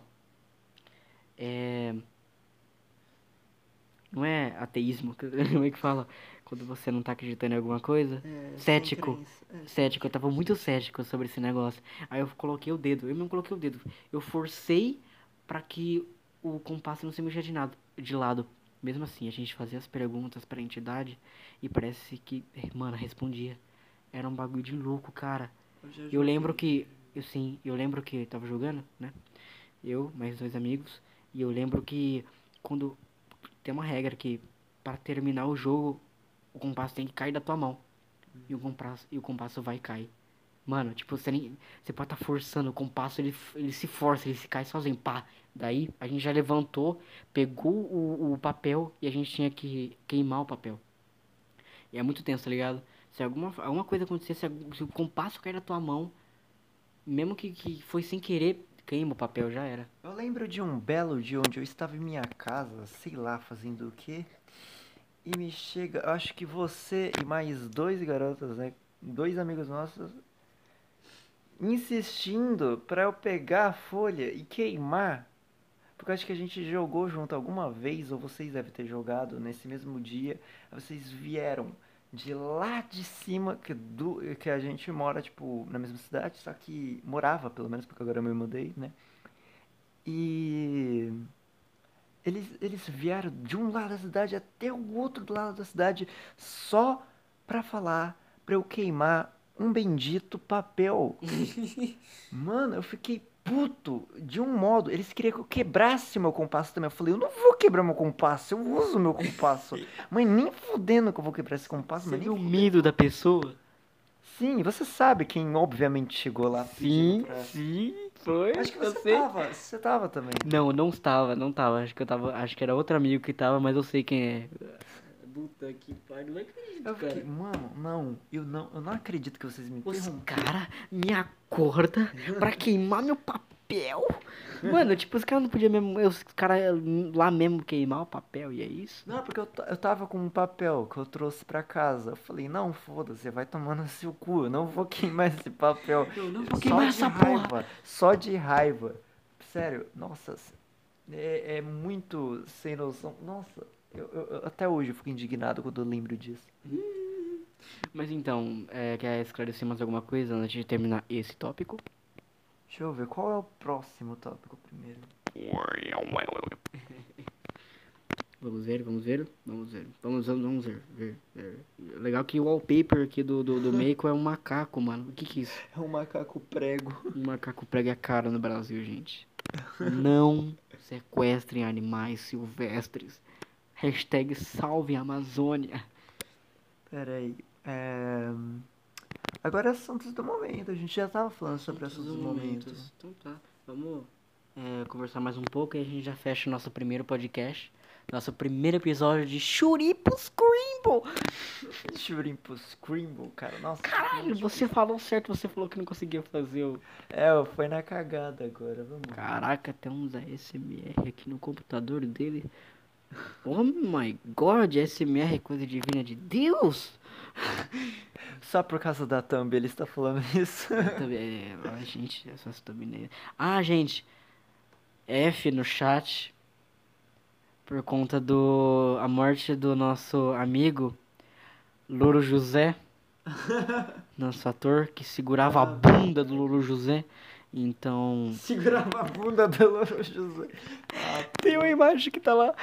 Finalmente esse cara tirou a mão do meu cu. coitado, mano. Tá cedo demais, bicho. Então, a gente é, é F no chat. Pra quem estiver ouvindo até agora, é F no chat, pelo amor de F Deus. no chat. F no chat. Realmente foi algo que me chocou um pouco, cara. É, mano, mas aí sabe o que é o doido? O, o, o plot twist, o que vai ser mais estranho, continuar o programa da Ana Maria Braga, só que com Sim, outro ator segurando a bunda do. Só que aí, Apalpando, sim, só que vai falar, porra, então ele não morreu, ele sempre vai estar ali, só vai mudar de ator.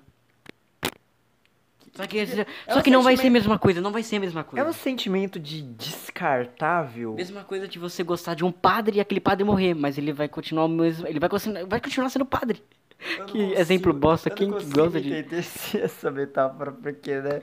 Nossa. Como assim gostar de padre, mano? Meu Padre Deus. Fábio de Mello é legal. Eu, Eu prefiro o padre Manzotti, Reginaldo. Eu falei, eu falei que o padre Fábio de Mello é legal, mas eu.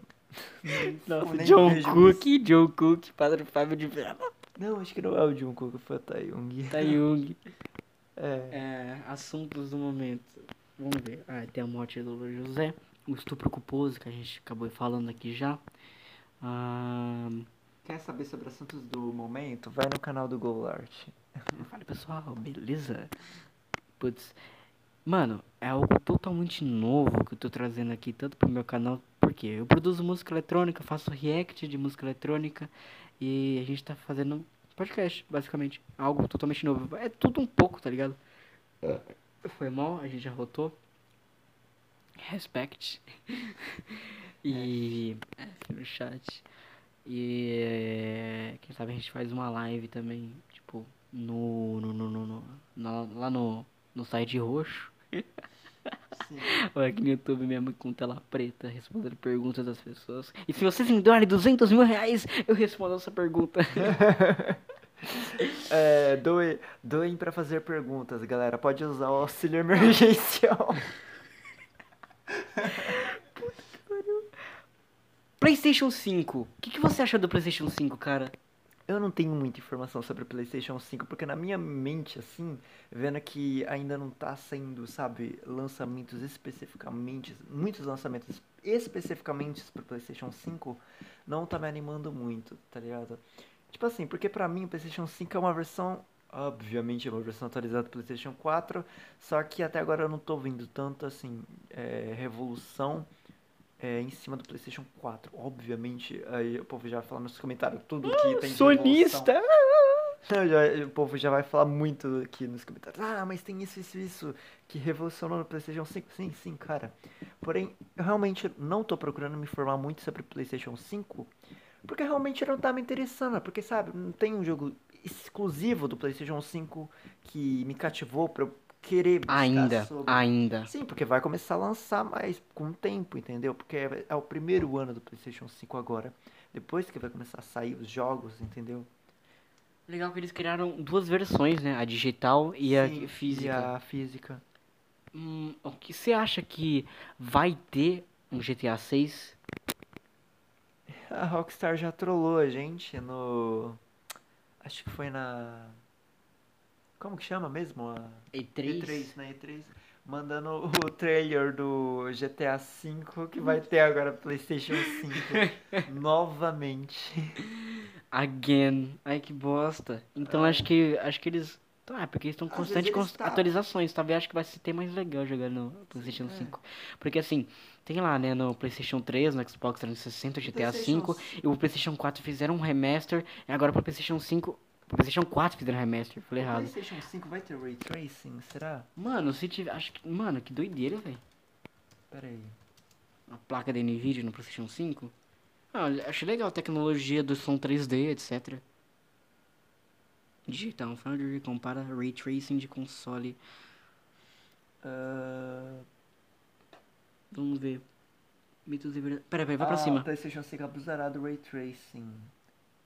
Provavelmente vai ter o recurso de Ray Tracing, mas tipo, não vai ser em todos os Provavelmente o jogos. efeito realista dos jogos e Gran Turismo 7 será um deles. Sim, Mano, Gran acho Turismo- que vai ser um recurso pra alguns Legal, jogos. sim. Algo... Legal que o Gran Turismo ele tem uma. Mano, todo jogo de carro ele não é algo complexo, né? De você criar ele. Então eles É- e é muito é, sim, é muito realista, cara. Parece que você realmente tá dirigindo, ainda mais os controles, aqueles que você compra. E é legal porque o Gran Turismo ele tem um mecanismo de você andar pela cidade, ficar andando que nem um Você paleira. falou em carro e eu tô muito ansioso Nossa, pra saber o sistema verdade. de carro de Cyberpunk 2077. Puta que pariu, Cyberpunk, verdade. Aí o jogo sai em 2077. Vai sair em 2021 agora, né? Sim, agora é novembro, cara. Pô, agora? Nesse ano? Sim. Eu pensei que era 2021. Ó, peraí. Não é, lembro. Meu aqui, Deus, ó. cara. Lançamento do Cyberpunk 2077. Cara, Cara, eu, eu peguei essa sua mania de ficar puxando o R. Meu Deus, eu odeio isso. Não sei porquê. Sulista. Você é muito sulista. Paulista. Cadê? É... A lista de pau. Mas Paulista. é esse ano, ó. Vamos ver. Não Ó, tem. parece que vai ter viu. outro adiantamento. Vamos ver, plataforma, PlayStation 5, Xbox é, Series X, Google Stadia, que é uma bosta. Google- Google One. 5, então? Não, aí, ó, vai lançar pro Xbox, carai. Mas ó, tá- aqui tá exclusivo do PlayStation 5, porque eu tô falando em, em comparação com o PlayStation 4, porque ó, Cyberpunk 2077 é um jogo eletrônico. Ah, exclusivo do PlayStation 5, claro, óbvio, óbvio, óbvio, ele está óbvio. Ele estará previsto é, para lançamento de 10 de dezembro de 2020 para Microsoft Windows, PlayStation 4 e PlayStation 5, só que aqui não tá falando do PlayStation 4. Eu acho que assim, vai ter pro PlayStation 4, mas eu acho que é uma forma mais reduzida, porque o jogo é muito grande, o jogo vai ser do caralho, tá ligado? Sim, tô E eu acho que pra, acho pra, pra melhor- é tipo o PlayStation 4 normal e o PlayStation 4 Pro. Você vai ter, obviamente, uma, uma, uma performance mais. é, você vai perceber Obviamente. pequenos detalhes no PlayStation 4 Pro. Então eu acho que vai ser uma Às versão muito mais completa, muito mais realista, melhor pro PlayStation gráfica. 5. Entendeu? É questão gráfica, questão sonora e muito mais, cara. Não, a questão sonora já é um pouco mais suave. Não, Agora- por que, por, que, por que questão sonora? Porque por conta desse headset novo que ela lançou, do som 3D, etc. Sim, Porque, sim. entendeu? Mano, que doideira, cara. Muito bom, muito bom. Eu tô realmente ansioso pra esse Boto fé, eu boto fé. O- Tem alguma coisa, será que vai cara, acontecer nesse ano que você tá esperando ainda? Novembro, dezembro? Eu quero muito saber como que vai ser esse puta sistema. Porque o povo pensa, porra, Cyberpunk. nossa, é, o povo tá falando, ai caralho, Cyberpunk, ó, vai ter customização foda, vai dar pra customizar o pau do seu personagem. Caralho, que O doideira. que eu tô pensando não é no pau do nosso personagem. Eu quero um cara. pau!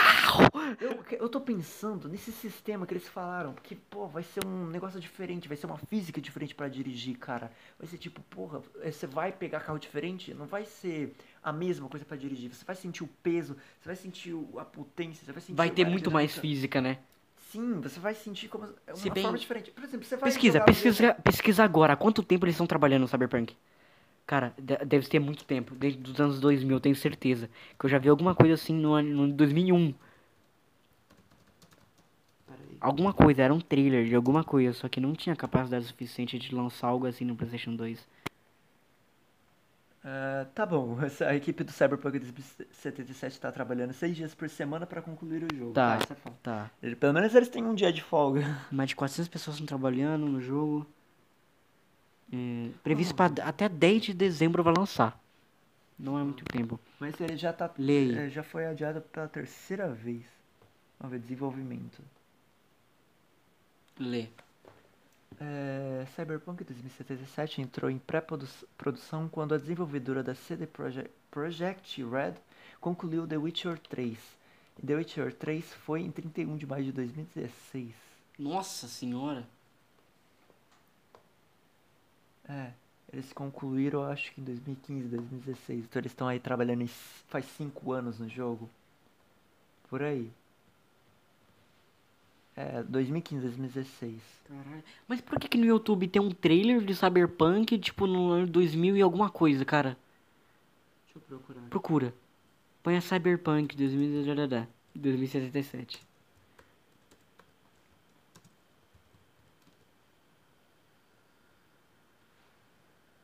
Não, não pesquisa dessa forma. Só pesquisa Cyberpunk 2077 pra ver o que, que aparece. Vai aparecer as, as Vamos dar uma olhada. Ó, 11 horas atrás. Vai pra baixo, vai pra baixo. Pera, um ano. Vai indo, vai indo. Que eu lembro, eu tava lá, não sei o que lá, quantos anos atrás. Eu falei, ai, como assim? Peraí. Mano, se for, se for. Deve estar no, ca- no site oficial. Esse ano, tá louco? Data de envio. Deve ser só. 17. É... Algo mais antigo. Vai no canal oficial e vê. E vê o bagulho mais antigo. Vê os vídeos mais antigos. Mano, se for. Se for placebo meu, cara. Eu vou me matar, não é possível. Ah lá! 8 anos. Cara, há oito anos atrás, eles lançam um bagulho assim, tá ligado? Há oito É. anos atrás tinha que console? 8 anos atrás, PlayStation 4 já, eu acho, hein? Não. PlayStation 4 foi lançado em, no final de 2014. Já faz oito anos? Saiu o PlayStation 4. Foi em 2013, cara. Porra! Final de 2013. Não pensei que era 2014, tá? É, mas isso aqui. Foi ó, 2014 foi o 2019, GTA V. Porra. Esse aqui é 2012, então. Caralho, um ano antes, mas não lançou nada. Então, a- aí já tinha um projeto, tá ligado? Eles já tinham projeto, eles fizeram o títulozinho Cyberpunk 2077.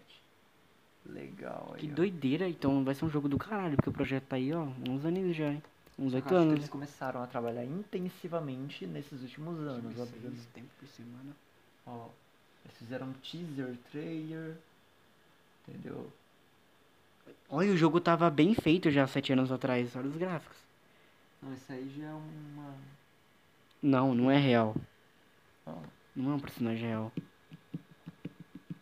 deixa eu ver. É o cara falando sobre o jogo dentro do jogo. Que doideira, mano. Que bagulho doido. É, é uma coisa... Isso Caralho. daqui não é do jogo. velho. Mano, não é cara real, olha aí. Não, cara, sei que tá brisando, olha isso. Não é não, olha aí. Olha o jeito que ele se move.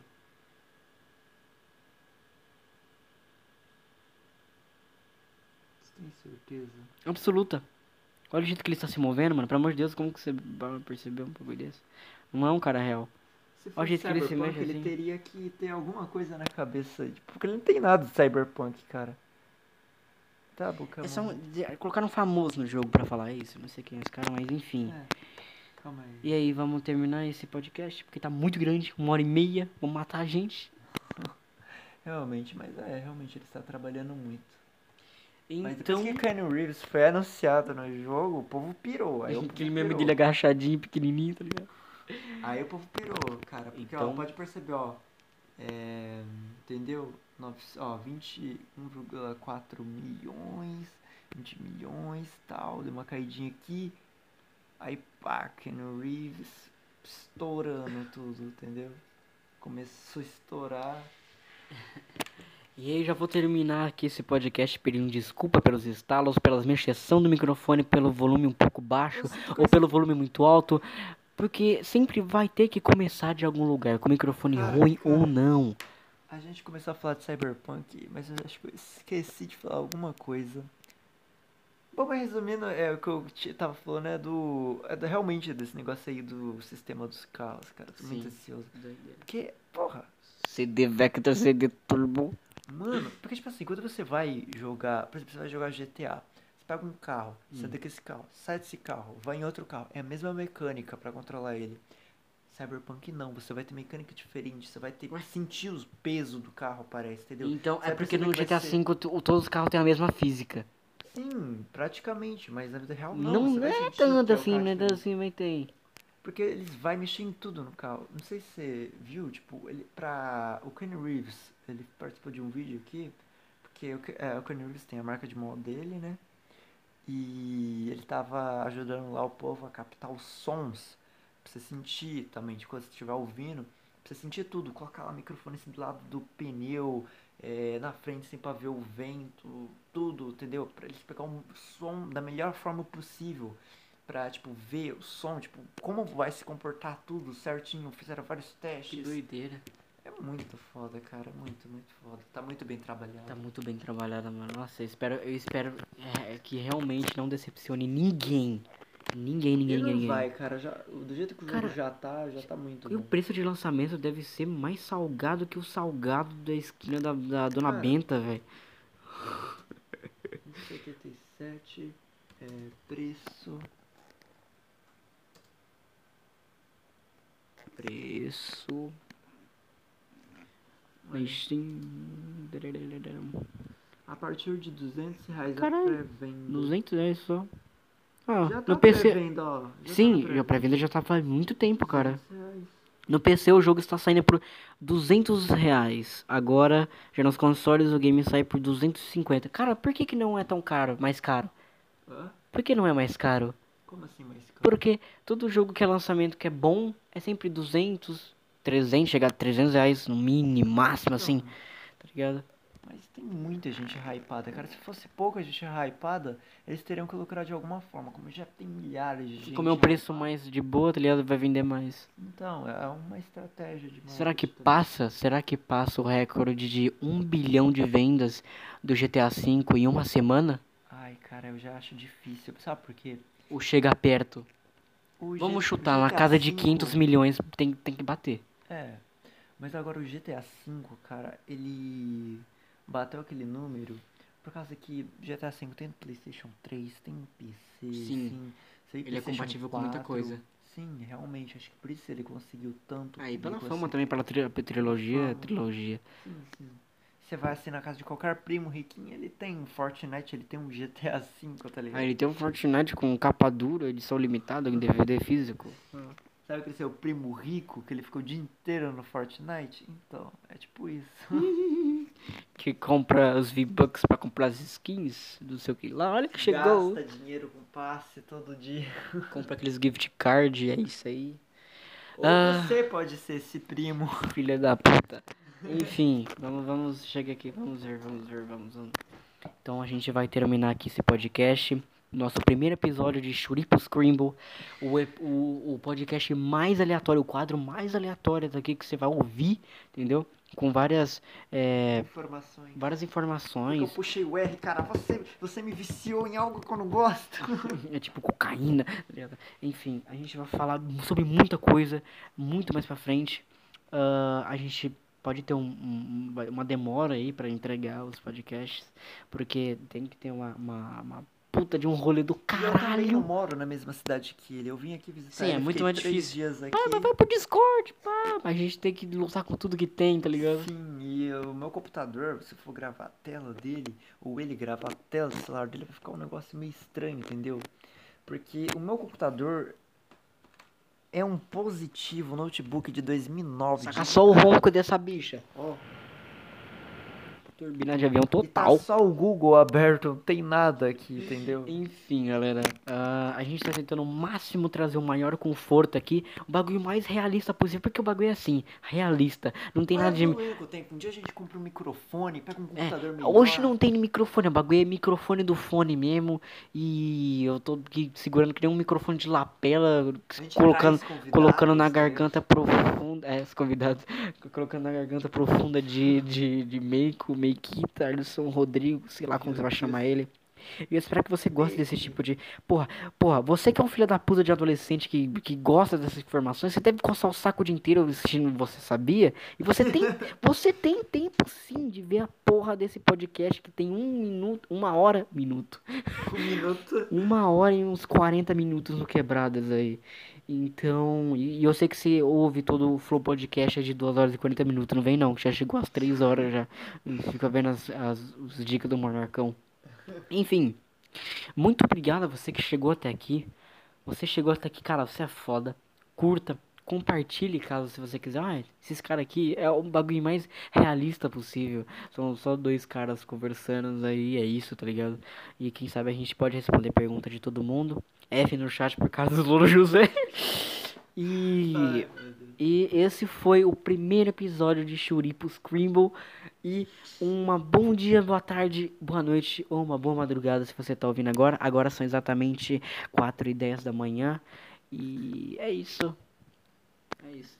Dá seus últimos- Bye, até a próxima. E a meter sai. Boa tarde pra você que cultiva aí a, a cultura do narguile. Se você adora usar algumas drogas psicoativas, ou sei lá o que você faz da sua vida. Está começando mais um quadro aqui com meu caridosíssimo, caridosíssimo, Matheus. Salve. E hoje a gente vai é, dar uma conversa, mais umas conversas. uma conversa com mais umas conversas. Tá. A gente vai começar mais um quadro aqui. Mais icônico desse Brasil, mais aleatório. com os- Claro. A gente inventa tudo isso na hora e a gente vê no que dá. E a gente vai conversar hoje com vários temas aqui legalzinhos. A gente vai bolando os outros no- no- na, na conversa, né? E eu estou aqui com meu amigo Matheus, né? Que se empenhou aqui para fazer esse, esse podcast. Então, minhas senhoras e senhores, meus amigos do céu, que comece mais um quadro de Churipo Scrimble. Solta a vinheta.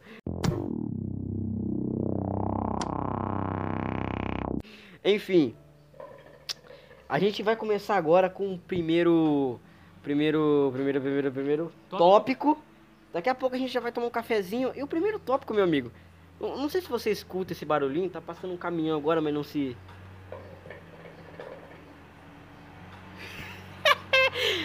Eita, caminhãozão. Cara, esse caminhão é o que? Um trator, parça. É um trator, parça. Enfim, vamos ver se você escuta esse barulhozinho aqui e você sabe o que é. Vamos ver? Pois é, amigo. A gente tá aqui fumando um nargas, cultivando a cultura do narguile. E hoje a gente vai falar sobre a cultura do narguile, né, meu amigo? Mas aí, Matheus, o que, que você acha sobre a cultura do narguile? O que, que você sabe sobre? Cara, eu sei que a cultura do narguile começou há muito tempo atrás, lá na Arábia. E ele foi criado como uma espécie de... Posso dizer como uma espécie de cigarro, para ser utilizado tabacos aromatizados e com sabores. E hoje em dia virou uma cultura mundial. Tanto que, por enquanto, nesse ano, durante a pandemia, virou uma febre. Tem muita gente que utiliza, bastante gente que gosta. Tem vários sabores de essência, que no caso é o tabaco, vários modelos. E, cara, isso estourou de um jeito que tem muita gente lucrando em cima. É uma coisa que você vê, você sente vontade de experimentar. É legal, é bonito de se ver, é gostoso, mas por não ter muito conhecimento, tem muita gente que critica sobre. Acha que é droga, alguma coisa diferente, algum alucinógeno, e acaba gerando um pequeno problema. Mas a cultura em si, cara, é muito perfeita. Inclusive a gente tá fumando um aqui, muito de boa, essência de framboesa ótima, ó. Que foi um amigo meu que pagou ainda. E, cara, estourou principalmente no Brasil, né? Nesse tempo de pandemia. É um negócio muito louco. Olha só, meu amigo. E. Eu não tenho muito o que falar, porque quem me apresentou na narguilha de verdade, assim, foi, foi mais Matheus e minha própria mãe, tá ligado? Tipo, eu não, não busquei pesquisar muito sobre a cultura do narguilha, por isso que eu te chamei especificamente. já tava aqui, né, pra Ah, falar a verdade. aqui já fumando, já, tava, fazendo a sessão. já, já tava fazendo uma sessãozinha, como sempre. E, cara, a cultura do narguilha é mais, muito mais forte, claro, no, no país que ela foi é, origin, originado. Ordinário. Origi, ori, originário. originário. Originado. Não, mas é sério. Foi, é mais forte lá a cultura de lá, porque tem, envolve mais uma parada mais religiosa, eu acho. Cara, bastante gente. O, lugar que mais tem impacto a cultura do narguilé é na Arábia e na Rússia. Tanto que hoje em dia uma das atuais é, fábricas e uma das atuais maiores produções de narguilé que tem é na Rússia. Que envolve narguilés de 50, 60 reais, até o narguilé mais caro do mundo, que é de 50 mil. Chega a 50 mil reais. Caralho. Ele é um narguilé todo feito de carbono, com alumínio é, anodizado. Tem todo um esquema por trás. E é uma cultura muito ótima. Aí a gente envolve, pra quem não conhece, eu recomendo muito conhecer. É uma cultura boa, é uma prática muito legal, cara. Não é nada demais, você tá fumando praticamente um tabaco aromatizado com um pequeno gosto. Existem tabacos com é, como fala o bagulho do cigarro lá? Ah, cara, o quê? Malefício? Não, né? não malefício. Tipo, o bagulho do cigarro lá, como é que fala? Que é prejudicial à saúde? Nicotina. É, existem tabacos com nicotina e tabaco sem. O que a gente tá fumando hoje, infelizmente, contém, porque eu não tenho dinheiro pra bancar um tabaco sem nicotina, que é caro. muito mais caro. É muito mais caro. A gente costuma comprar essências de cerca de 15, 12 reais. E vai desse preço, varia de 6,50 até 150 reais. Um pacote de essência. Pois é, a essência mais cara que tem até hoje é 200 dólares. Não, 200 reais. Ela contém raspas de ouro no meio. É a essência. Meu Deus. Ah, queria... Um dia, quem, quem sabe Deus... Eu quero provar essa essência, cara. Quem não quer provar essa essência? Claro, mano, Imagina provar? chamar todo mundo, a galera. O legal é que o, o narguilha, assim, ele, ele pega assim, caralho, você tem um narguilha, vou chamar a galera pra ir na sua casa pra fumar um narguilha, pá. Que nem, ah, chama o pessoal, vamos fumar um narguilha, pá, todo mundo passa a mangueira. Tome, amigo, carbure. Carbure esse aqui. Enquanto ele puxa aqui, eu vou comentar um pouco sobre. Para quem não conhece bem, eu vou explicar mais ou menos o funcionamento básico. A gente utiliza dois carvões de coco, ele é feito inteiramente com fibra de coco. Claro, existe carvões de pólvora para acender, carvões vegetais, como de churrasqueira mesmo, tem bastante gente que utiliza pela falta de dinheiro para comprar o de coco. Esse carvão ele é aceso numa resistência elétrica. Embaixo do carvão tem um alumínio próprio para narguile. Não é de cozinha, mas pode ser utilizado também. Embaixo a gente tem o tabaco, que fica numa peça de porcelana chamada roche. E no meio dessa peça tem um furo central, que é por onde desce a fumaça. Quanto mais quente tá, mais quente fica o tabaco, que ele é praticamente misturado com melaço, que às vezes é mel ou glicerina para produzir a fumaça. E ele é o sabor dele é artificial. Quando você puxa, a fumaça desce por um, um cano de inox chamado stem, que vai de vários tamanhos e modelos, tem, tem muitas coisas bonitas nele. E desce para a água, que fica dentro de um vaso de vidro, que é onde basicamente ela é resfriada, para você não puxar uma fumaça quente. Desse processo ela sai por uma mangueira, que é justamente por onde vai até sua boca, e onde sai a fumaça. Esse é o pequeno processo que acontece para você conseguir degustar a sua bela e ótima essência. E tem deveras combinações, tanto com um abafador, que é um é um acessório que se coloca em cima, caso se tem muito vento ou caso você quer que esquenta rapidamente o seu sua essência, né? Aí tem esse abafador que ele tem várias combinações, que nem o que a gente tá usando aqui agora é um meio dourado com umas uns desenhos muito egípcios, muito louco, é uma uma bagulho de, de egípcio, tá ligado? Aí, só cortando a conversa do meu pequeno amigo Brian. É, embaixo do, do roche, como eu já falei, fica um prato de inox. Então, tipo, esse prato é pra você bater as cinzas do carvão, porque é um pouco ruim você fumar com cinza. E geralmente quando você tira a cinza do carvão, o carvão ele fica mais vivo e mais aceso. Então melhora um pouco a sessão. E tem vários e vários modelos, preços, estilos. A cultura do narguilha em si vai, é muito variação, tem muita variação de preço. Meu Deus do céu. E tem várias combinações também, tanto de vaso, o, o corpo do narguilha em si, mangueiras, prato, abafador, tem diversas combinações de roche. Cara, tem muita coisa. Tanto que os narguilhos hoje mais caros são os narguilhos mais. É, como posso dizer? Maiores, assim. Tem uns narguilhos muito, muito grandes, assim. E, e, cara, e outra. Porque tem vários, tem de três mangueiras, tem de quatro. Qual que, foi, qual que é o limite de mangueira? Cara, o limite é sua imaginação. Comercialmente, o limite é quatro mangueiras. Mas existem narguilhos artesanais que você pode fazer com o limite que você quiser. Por exemplo, o dos mais caros, ele só é uma mangueira, porque não carbura. Mas que ele é lindo, ele é lindo Carbura. pra caralho. O funcionamento do narguilha é o seguinte: quanto menos mangueiras você tiver, mais fumaça você vai fazer. E geralmente narguilhas com uma mangueira, que é o que a gente tá fumando no momento agora, ele tem uma pequena peça do lado ou atrás da atrás da onde você encaixa a mangueira que chama respiro, que serve pra você é, ex- é, exalar, não é exalar, é exaustar a fumaça que fica dentro do vaso. Que você solta um pouco a fumaça velha e puxa a fumaça nova, pra poder ficar com um pouquinho no gosto melhor. E agora a pergunta que todo mundo diz: Qual é a diferença entre o cigarro e o narguile? Algo que você sabe muito responder. Cara, a primeira diferença em si mesmo vendo é o gosto. Que, cara, o gosto que você fuma entre a diferença de um cigarro para um narguilé é demais. Caramba, não nada. Continue. Funciona assim, amigo. O cigarro, por estar mais perto da sua boca, ele funciona. ele- a fumaça dele é mais quente, é um pouco mais prejudicial à saúde. E, cara, sinceramente, quem fuma sabe, é um cheiro infernal de horrível. Infernal. Impregna. Impregna, é muito Tanto ruim. que vai direto pro teu pulmão. Também, isso também. Ah, um ponto chave do narguilé, você não traga. Você não precisa tragar ele pra Exato. soltar fumaça. Claro que vai ter muito, muito pessoal aí pra. Ah, deixa eu dar um trago aí, mano, que não sei o que. Mas as- as pessoas não Sim, tragam. sim. Pode se tragar à vontade, vai de pessoa pra pessoa, mas geralmente a gente não traga. Como a gente tá fazendo uma sessãozinha básica aqui, ó. O maluco aí tá soltando muita fumaça. E outra também tem muita, muita brincadeira legal que se dá pra fazer com o narguilé. Principalmente fazer bolinha. Não é brincadeira, tem um manobras, não, nem manobras. Mano, as manobras, tipo, tem- chega até a ser é, competitivo. Tem competição. Sim, sim, tem competição, tem tem eventos. No Brasil não, mas na Rússia tem mega eventos pra apresentar lançamentos de narguile, pra apresentar novidades em essência.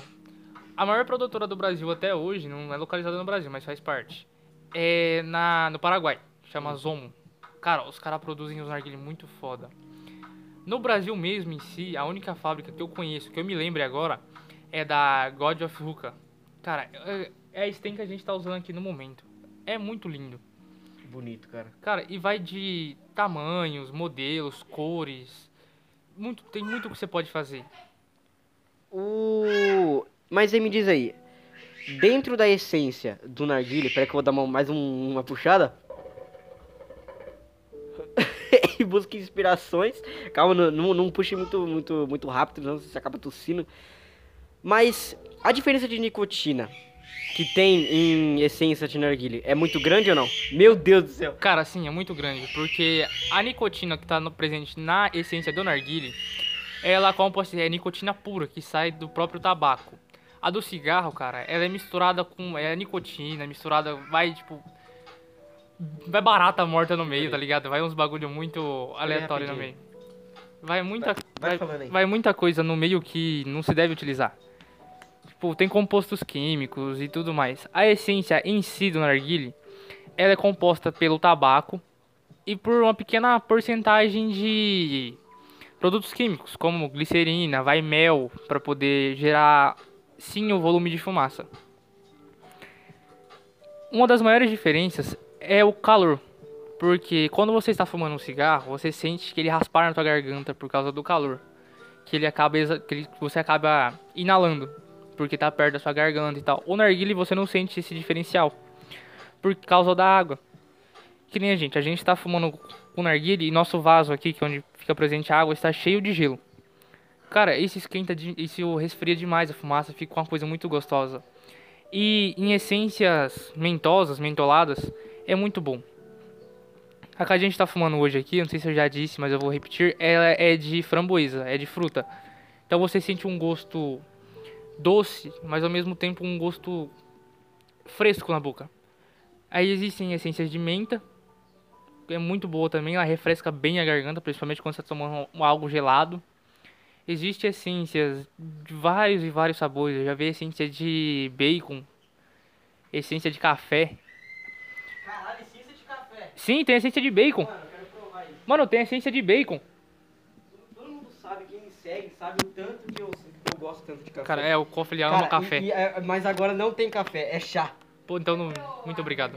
Hã? Não, você demorou três anos e dois meses? Quem fez? Você? Não, que fizeram chá, né? Enfim. O que você tava falando, amiga, que eu posso dar minha Estava opinião? falando sobre os sabores de essência. Ah, os sabores de essência. Mano, tem muito. É, o, que eu já, o que já provei, assim, são é, de blueberry, maracujá. E, cara, falando sobre narguile, Aí fala sim. sobre o narguile, aquele mais caro, que dá pra fazer com frutas. Como que funciona isso? Cara, assim, não precisa ser um narguile mais caro, de um básico você consegue fazer. Tem bastante gente que gosta de fazer um narguile e utilizar frutas no na sua sessão, sabe? Então, tem gente que troca o seu roche de cerâmica por um coco, uma maçã, um melão no lugar. Sim, você coloca o seu tabaco dentro e a sessão fica bem melhor, fica mais fica com um gosto refrescante, se você usar a essência do mesmo sabor. E no vaso, principalmente. Dá pra colocar bastante fruta no vaso, que acaba interferindo um pouco no sabor e mudando um pouco. Acaba ficando mais gostoso. Que nem ontem mesmo a gente fez ah, uma exceção. A gente colocou suco de morango na água que você coloca no vaso do narguile.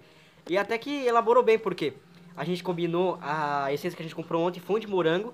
Aí a gente colocou o suco de morango na água. Aí acabou que ficou mais forte até o gostinho. Deu até pra beber água do, do, Sim, do sim, narguile sim. depois. Não é só, tipo, uma questão de, de sabor, mas de estética também. Pra quem tem um vaso grande de narguile, tem um narguile grande, fica muito lindo você fazer teu vaso, tu decorar seu vaso com fruta. Tem gente que coloca aquelas bolinhas de orbe que você coloca na água, ela incha. Fica muito lindo, muito. Tem narguile com LED, com luzes que você puxa e pisca. Caralho, isso eu nunca vi. Isso Ca- nunca sim, vi. sim, tem, muita, tem muito diferencial. Tem narguile quadrado, redondo, feito de vidro, de puro ferro. O mais caro do mundo que eu comentei agora há pouco, ele é feito de carbono e fibra de vidro e, e, e tal. É uma cultura muito grande que vale a pena ser estudado. E cara, pra você que nunca fumou, sinceramente eu recomendo você procurar alguém que fuma e experimentar, porque você tá- tem muito a perder. Você precisa ter a sua opinião, não se basear na opinião dos outros. É, porque hoje, hoje em dia todo mundo fala, ah, você está fumando narguile, narguileiro tem que morrer, que não sei o que. É droga, isso não presta, é, coisa de Quem noia. fuma, quem fuma é mamo capeta, que não sei o que. Sabe, o- Cara, o maior mito que eu vou falar agora, nesse exato momento, que todo mundo fala, e é a maior mentira do mundo, que uma puxada no narguile é o mesmo efeito de 50 cigarros. Cara, se você já ouviu isso na sua vida, ou nunca, eu garanto que um dia você vai ouvir. Cara, não acredite nisso. Porque a sessão de narguile em si, ela gera menos dano à saúde do que fumar um cigarro. Tanto que você pode procurar inúmeros e inúmeros testes pela internet, de médicos mesmo falando, de pessoas que fumam fazendo testes. Cara, uma sessão, pra você ter o mesmo efeito que um cigarro faz no teu corpo com o narguilé, tu tem que fumar um narguilé todos os dias consecutivos da sua vida, por um ano seguido. Você tem que fumar narguilé 365 dias da tua vida. Da tua vida não, do teu ano, caralho. Hum, o, cara vive, vida, o cara vive só um ano. tu tem que fumar o narguilé 365 dias da sua vida, praticamente o dia inteiro. Você tem que acordar, fazer uma sessão e fumar o resto do teu dia, inteiro, todos os dias. Pra conseguir o mesmo efeito prejudicial de um cigarro. Então se alguém um dia chegar em você e falar, ah, isso gera mais dano que um cigarro, ou nossa, narguilha é uma puxada 50 cigarros. Não, não acredita nisso, parceiro. Não acredite nisso. Falando sobre o narguile, tem uma coisa que eu também que- quero fa- falar aqui pra antes, pra, pra terminar o tópico, caso você quiser falar mais alguma coisa. Algumas dicas para pessoas não, não chegar assim, tá ligado? Ah, se narguile não faz tanto mal quanto o cigarro, vamos meter o louco. Não faça isso, porque eu, eu já passei muito mal, Matheus também já passou mal. Provavelmente você também passe mal se você seguir essas dicas Se aqui. você não seguir as É, se você não seguir as dicas, né? Aí o Matheus vai dar umas dicas aqui boas. Pra quando você for fumar narguile, principalmente, principalmente uma. Gente, não fume que nem louco, pelo amor de Deus. Não fica puxando, puxando, puxando. Aí só te puxa, só te puxa. Relaxa, calma. Dá umas duas puxadas. Passa a mangueira, não fica que nem um microfone na boca, que nem muitos amigos meus por aí. Cara, isso é muito chato. Tu vai fazer uma sessão com, os amigos, você chama, ô, vamos fazer uma sessão, bora. Você puxa duas vezes e passa a mangueira, que isso já é praticamente um costume. Cara, tem gente que pega a mangueira e segura. E não fuma. A pessoa fica com a mangueira não, vai ficar conversando, fica falando, mexendo no celular. Cara, isso é muito, muito chato. Porque você tem que ficar pedindo a mangueira pra pessoa, a pessoa enrola pra fumar. Cara, uma dica que eu vou dar pra você, primeira dica que eu vou te dar. Sempre que você for fumar um narguile, coma algo antes. Não fume de barriga cheia. Porque como você tá ingerindo fumaça e tal, isso vai pro seu cérebro, pra corrente sanguínea e tal. Porque não importa, fumaça, não é o narguile que faz mal em si, sim a Qualquer fumaça tipo de dela. fumaça. Qualquer tipo de fumaça, principalmente que, que tem monóxido de carbono. E se você inala isso, inala isso, e você não, tá, não, come, não comeu nada, não tá bebendo líquido, Isso vai, se gerar, hidrata. isso vai gerar uns problemas. Tipo, Tontura. Tontura principalmente. Tontura, Tem colegas meus que já fumaram e vomitaram, passaram mal, mas nada mais grave que isso. vertigem. Sim. É, ah, claro, você não quer pegar e falar, nossa, mano, bateu, tô mal aqui, tá ligado? É o ruim. Você, você, ser o cara que só o único que passa mal no rolê, você não quer ser isso.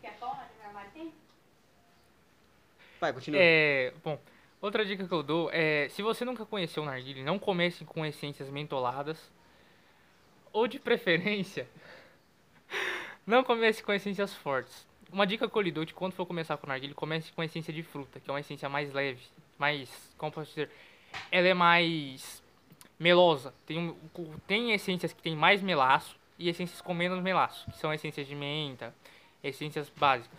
Comece com a essência básica, experimente. Não comece, compre um setup básico de 100, 150 reais que consegue fazer uma fumaça legal. De preferência, compre um narguilé de uma mangueira só. Sim, sim, vai ser muito melhor. Tanto que vai carburar mais, vai pegar o gosto mais. E tá bom que é chato que tem que pagar, pa- passar uma mangueira só pra todo mundo. Mas você vê mais é, um narguilé de duas mangueiras dando briga mais que de uma só, entendeu? Sim, sim, sim. Aí Você, ah, ô louco, ah, tá namorando a mangueira, casou com a mangueira, que não sei o quê. Pelo menos é, uma mangueira só, a pessoa vai ter motivo de falar isso. Então, meu amigo, puxa aqui enquanto eu falo mais um pouco. Peraí, peraí, vou dar uma puxada. É, outra dica que eu dou pra quem começar a fumar é a seguinte, cara, não fuma sozinho. É, é- muito solitário É também. solitário, sim, é chato. Não vai causar problemas algum, mas, cara, é muito chato você fumar sozinho. Se você algum dia quiser fazer uma sessão sozinho na sua casa, sabe, assistir um jogo, jogar um videogame, como eu já fiz várias vezes, várias e várias vezes. Você liga teu videogame e vai jogar um jogo e fumar, tranquilo. É, não fique puxando toda hora. Tipo, puxa uma, duas vezes, solta a mangueira, toma uma água, manda uma mensagem, espera uns meia, uns meio minuto. Tá, porra, meia hora. Caralho, o carvão vai embora. É, carvão, carvão, vai embora. Espere um meio minuto, aí puxe mais um pouco.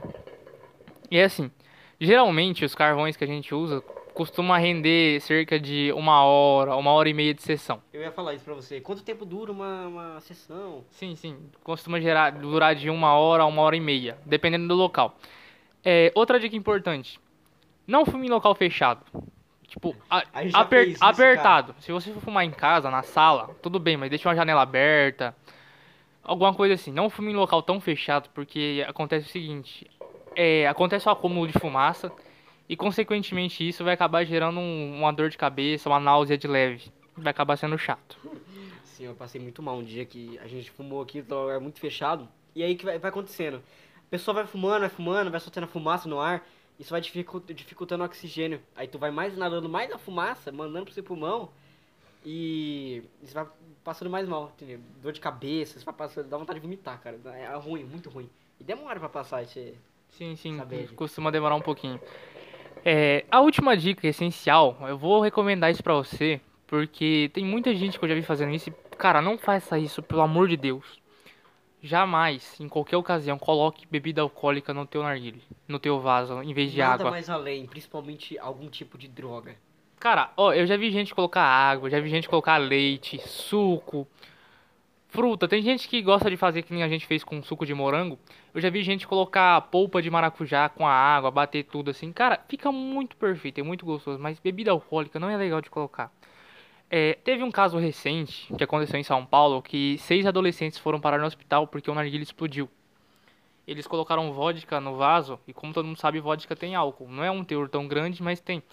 E como a gente tem uma presença de carvões em cima do narguile, é comum você puxar e acabar descendo alguma centelha pra dentro do vaso, junto com a fumaça, mas acaba que bate na água ela apaga.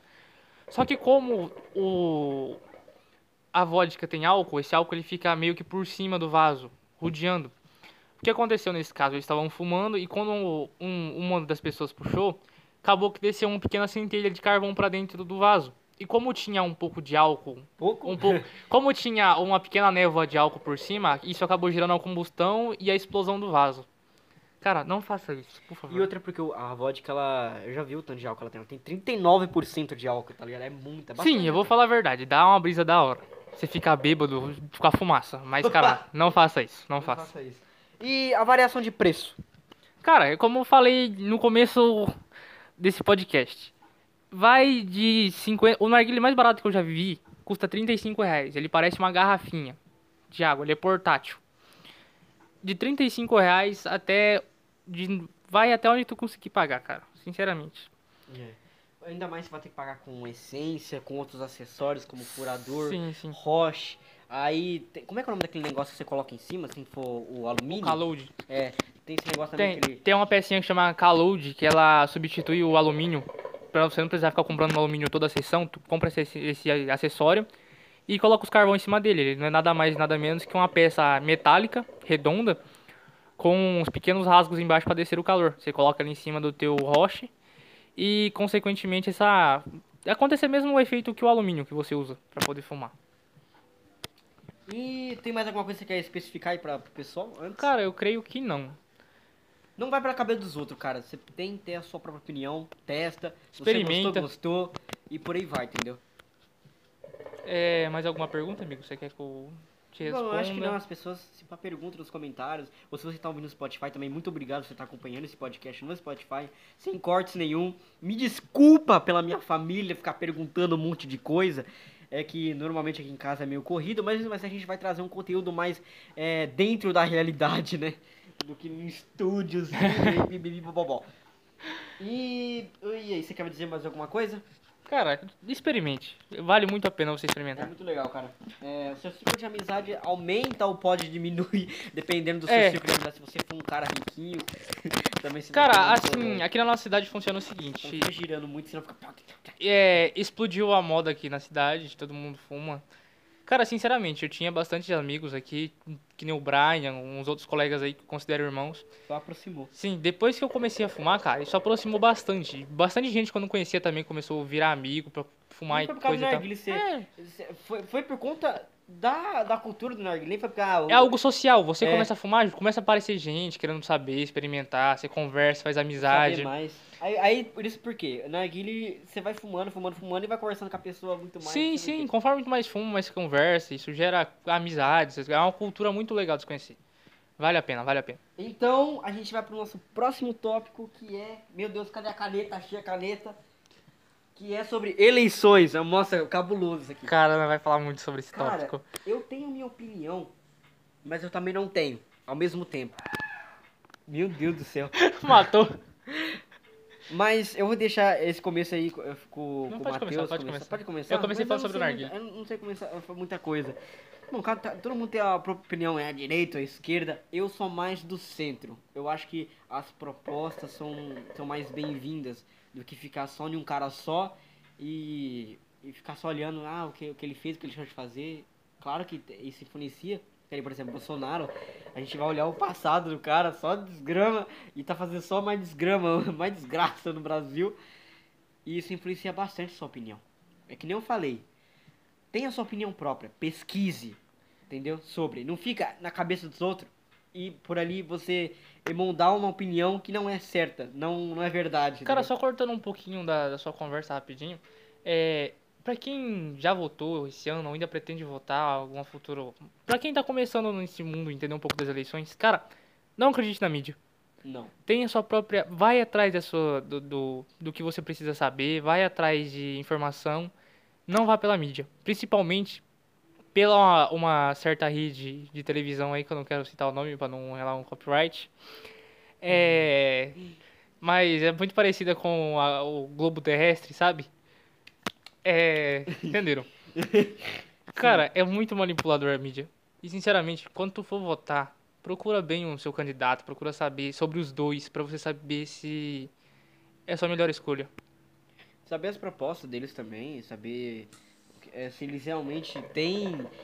vão ter verba pra isso, vão ter apoio, se eles estão tendo apoio, que não adianta você apoiar um candidato sem, sem que ele tenha mais apoios, tá ligado? É, alguém apoiando ele do lado dele pra saber certinho o que ele faz, etc. Porque você apoiar um candidato, um prefeito, um presidente, ainda mais que, tipo assim, ele pode ter apoio, mas imagina só se ele tiver um, um apoio de, de candidatos e outros e outro pessoal aí que você não goste, tá ligado? Aí é bem difícil, porque a opinião deles vão ser basicamente as mesmas. E você tem que ficar muito de olho nisso. Cara, não brigue por política. Por favor. Não, É, é meio desnecessário, Não mas também é necessário. não cometa esse. Não, não é necessário você sair no soco com alguém por Sim, política, mas, sim. cara, tenha um debate legal com a pessoa. Se você quiser argumentar, discutir, discordar da opinião dela, tenha respeito. Não precisa sair na ignorância com a pessoa, batendo nela, discutindo, xingando a pessoa. Respeite a opinião dela sobre política. É, as eleições ocorreram nesse final de semana e, cara, teve muita, muita desgraça aqui nessa cidade. Muita treta. Teve Cara- uma, uma notícia aqui também, que um cara, por conta de política, por conta de política, é, um cara tentou sacar uma arma e é, ameaçar o cara de morte Não, ali ele- na hora. O cara ele sacou uma arma e disparou seis tiros contra um pessoal que tava numa choperia, Hum, co- tipo, correndo risco de acertar pessoas inocentes, coisa e tal. Cara, isso é muito desnecessário. e só que não, não correu nada assim, Não tá ligado? uma tragédia. É, imagina se tivesse acontecido uma, tragé- uma tragédia num dia que o, o prefeito da cidade, né, é, foi, que ganhou aqui, no caso, da minha região. É, imagina uma tragédia ali, tá ligado? Você pegar, o cara pegar uma arma ali enquanto o prefeito tá falando e pá, tá ligado? Isso, é- isso é foda, que tinha muita gente na, na, na rua, tá ligado? Fazendo mó carreata, que não sei o que, pipipopopó. Mas a questão é, eleições é um negócio importante, vote, seu voto ele influencia muito.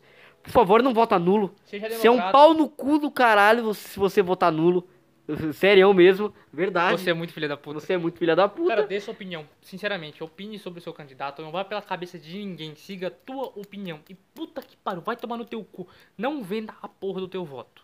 Sim, vários, mas vários eh, vereadores eh, só ganharam por conta do- da venda de voto. Cara, Cara- se a gente consegue, vai fazer um trabalho honesto, a gente não consegue. Tem que ser muito filha da puta e dinheiro. O que eu vou falar a Tem verdade pra dinheiro. você. Tem muito e muito vereador que perdeu aqui na nossa cidade agora, que ia fazer um trabalho ótimo. Perfeito, E perdeu por porra de pagamento. Toda pessoa que, que, tipo, a pessoa ia conversar, sempre pedia algo. Cara, se você precisa de algo, quer uma ajuda, correto, mas, porra, não necessita disso. Sabe, se, tem, se você tem sua opinião sobre um certo candidato, continua naquela opinião. Não vá pelo dinheiro, tipo, a pessoa está decidida a votar em candidato X. O candidato Y chega e fala assim, ó, te dou 200 reais pra você votar em mim. Cara, não faça isso. Na eleição passada, acho que é 12 vereadores que foram eleitos. Ninguém fez nada na cidade. Nada, Teve cara. muitos e muitos vereadores que iam pra Câmara, Câmara de- dos Vereadores aqui de Irlândia, só pra ir, só por ir. Recebi o pagamento, o dinheiro e tudo, e até hoje não aconteceu nada na cidade. Nada, não vi, não vi nada diferente, cara. E outra que até o prefeito até às vezes sabe o, o rolê que o cara fez, tá ligado? O cara vendeu o voto e o prefeito mesmo assim tá do lado do cara. Ele, ele tem um poder de tirar o lugar dele. não, ele não tem. Não tem o direito de tirar a posse do...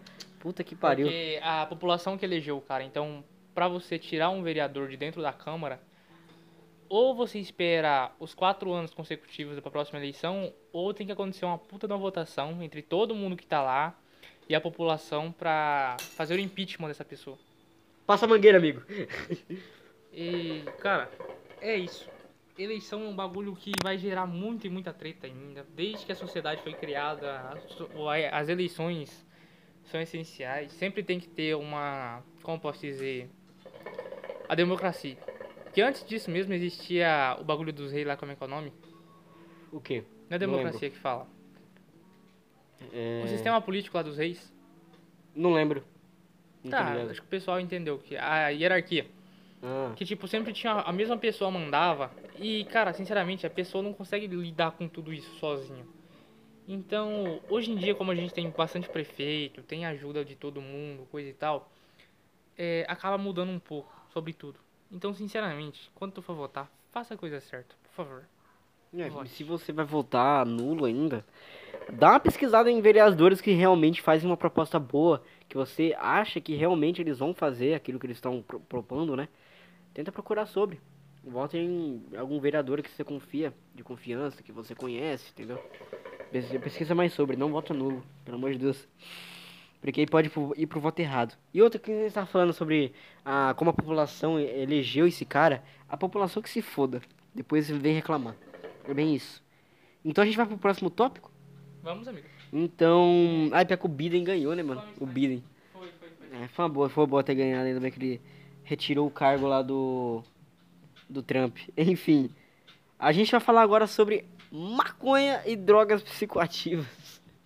Cara, melhor tópico até agora. melhor tópico até agora. É um negócio sério que acho que deveria ser aceito no Brasil. Já começa aí pelos países que já são aceitos e a crise econômica basicamente Melhorou. melhorou.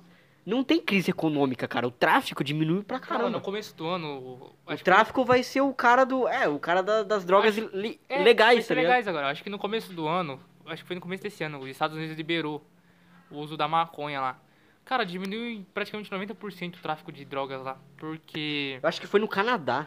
É, na- é foi no Canadá. Não, mas os Estados Unidos liberou também em seguida. Ô, louco, Califórnia, no caso. Cara, foi um, um avanço muito grande que o Trump teve por lá. Porque com a liberação diminui muito o tráfico de drogas. Tipo, diminui muito tudo que acontece em relevância a isso. Até, até questão de homicídio, de matar Também, um outro por também, conta de também. droga, porte de armas, move. Mano, move dinheiro, porte de armas, ah, custa a vida das pessoas. E, cara, ah, os- quais são os malefícios da maconha? Me fala aí, fala um malefício. Cara, sinceramente eu não conheço o malefício da maconha. Não tem. Basicamente, o que- quando você ah, fuma, a morte dos neurônios. eu acho- não tem. Não tem, existe não tem. porra, Não existe. Todo É fake news. É fake. Maconha não mata os seus neurônios. É, você é burro de natureza, cara. Você é Sinto burro de natureza. Ela não. Ela mais mexe com, com, com a sua cabeça lá por uns. Por, um- por hora só, tá ligado? Não, não, não tem o que falar sobre malefício. O malefício, no caso, que seria. Bom, acho que no, quando você fuma. No, durante o efeito dela, você vai em alguns. Desculpa, mal. É, alguns picos de ansiedade, algumas paranoias muito loucas. Mas isso não te impede de nada, de fazer nada. Você fica lá parado, lá, é, de boa, Cara, é conversando com a galera. Uma das maiores mentiras que existem, que eu já vi bastante, é que a maconha é a droga de porta de entrada pro mundo das drogas. Pra falar a verdade, não. Tanto é relativo. Tanto você pode experimentar um crack pela primeira vez, ou é, e ficar nas drogas mais pesadas. Pera, eu per- perdi o raciocínio. Cara, eu conheço muito, muitas e muitas pessoas que fumam maconha desde que era pequena. A pessoa tem 30, 40 anos hoje, fuma ainda e até hoje nunca cheirou cocaína ou nunca fumou Sim. uma pedra de crack. Sim, a pessoa não quer sair da- daquele, daquele bem-estar que dá, né? E, cara, eu fui pesquisar sobre quantas pessoas no mundo morreram por maconha. Cara, zero. Não, ninguém nunca morreu de maconha. O único, único efeito colateral que existe na maconha, quando você fuma muito, muita, muito, muita maconha mesmo, em longo prazo, o que acontece é você desmaiar e dormir. Literalmente isso, só isso. Depois você acorda bem. Esse é o único malefício. Cara, e já ouvi bastante gente comentando sobre, que já fumou e coisa e tal, que, cara, é muito, é uma coisa relaxante, é uma coisa que muda, muda muito a sua vida. Principalmente os seus pensamentos. Sim, tem bastante gente que muda também seu paladar, fala que fica um paladar meio diferenciado. Isso é verdade. É, quando você experimenta, tipo, comidas diferentes, a comida fica mais saborosa, você sente mais fome. Cara, vou comer um tolete de bosta. Nossa, que coisa de chocolate. Não, não é, não é literalmente, não é assim, tá ligado? Mas, sim. Mas, cara, você constrói um círculo social também totalmente diferente. Vai- Hoje em dia tem muito preconceito. Ai, os caras, sei lá, maconheiro, que não sei o quê. Mas, cara, os caras nunca experimentou, tá ligado? Eu acho que, eu acho que deveria ser liberado no Brasil, legalizado. Porque, cara, 90% do problema do Brasil em favela até hoje é o tráfico de drogas. E, sinceramente, a maconha, ela é uma das mais consumidas em todo o país. De- tipo, depois em seguida vem logo o crack, porque é barato, claro. Mas, sinceramente, eu acho que se fosse liberada a maconha no nosso país, eu acho que diminuiria bastante o tráfico. Cara, e se você parar pra pensar nas pessoas que têm doenças também. Sim, doenças sim, sim. crônicas, doenças de convulsões, que as pessoas têm que exportar um simples remédio com extrato feito da folha da maconha, que custa em torno de 10 mil.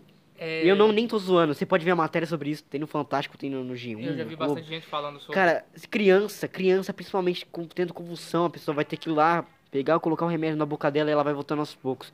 Isso porque a maconha tem, tem um certo. Um, um certo né, um elemento dela que THC. faz a pessoa. É um THC. Mano, é, tem um bagulho que fala. Ela funciona basicamente como um calmante, cara. Tipo, um- ele- ela te acalma bastante. Parkinson princi- principalmente também tem, cara. Mal de Parkinson, é, quem tem mal de Parkinson tem um remédio específico pra essa pessoa. E falando dela, é tipo essência de narguilha. Tem inúmeras e inúmeras espécies diferentes. Acho que nem deveria ter esse ah, remédio mais caro, tá, não sei o que, não deve- blá, blá, blá. é é só você fumar e é isso, tá ligado? Você vai ficar com, com efeito. Não, eu acho que deveria ter assim, amigo. Já pensou, tipo, uma criança de 5 anos fumando um baseado? Né? é não, seria, estranho. não seria muito legal. Seria, seria muito estranho. Mas por- que, que é um tabu, tá ligado? Fumar?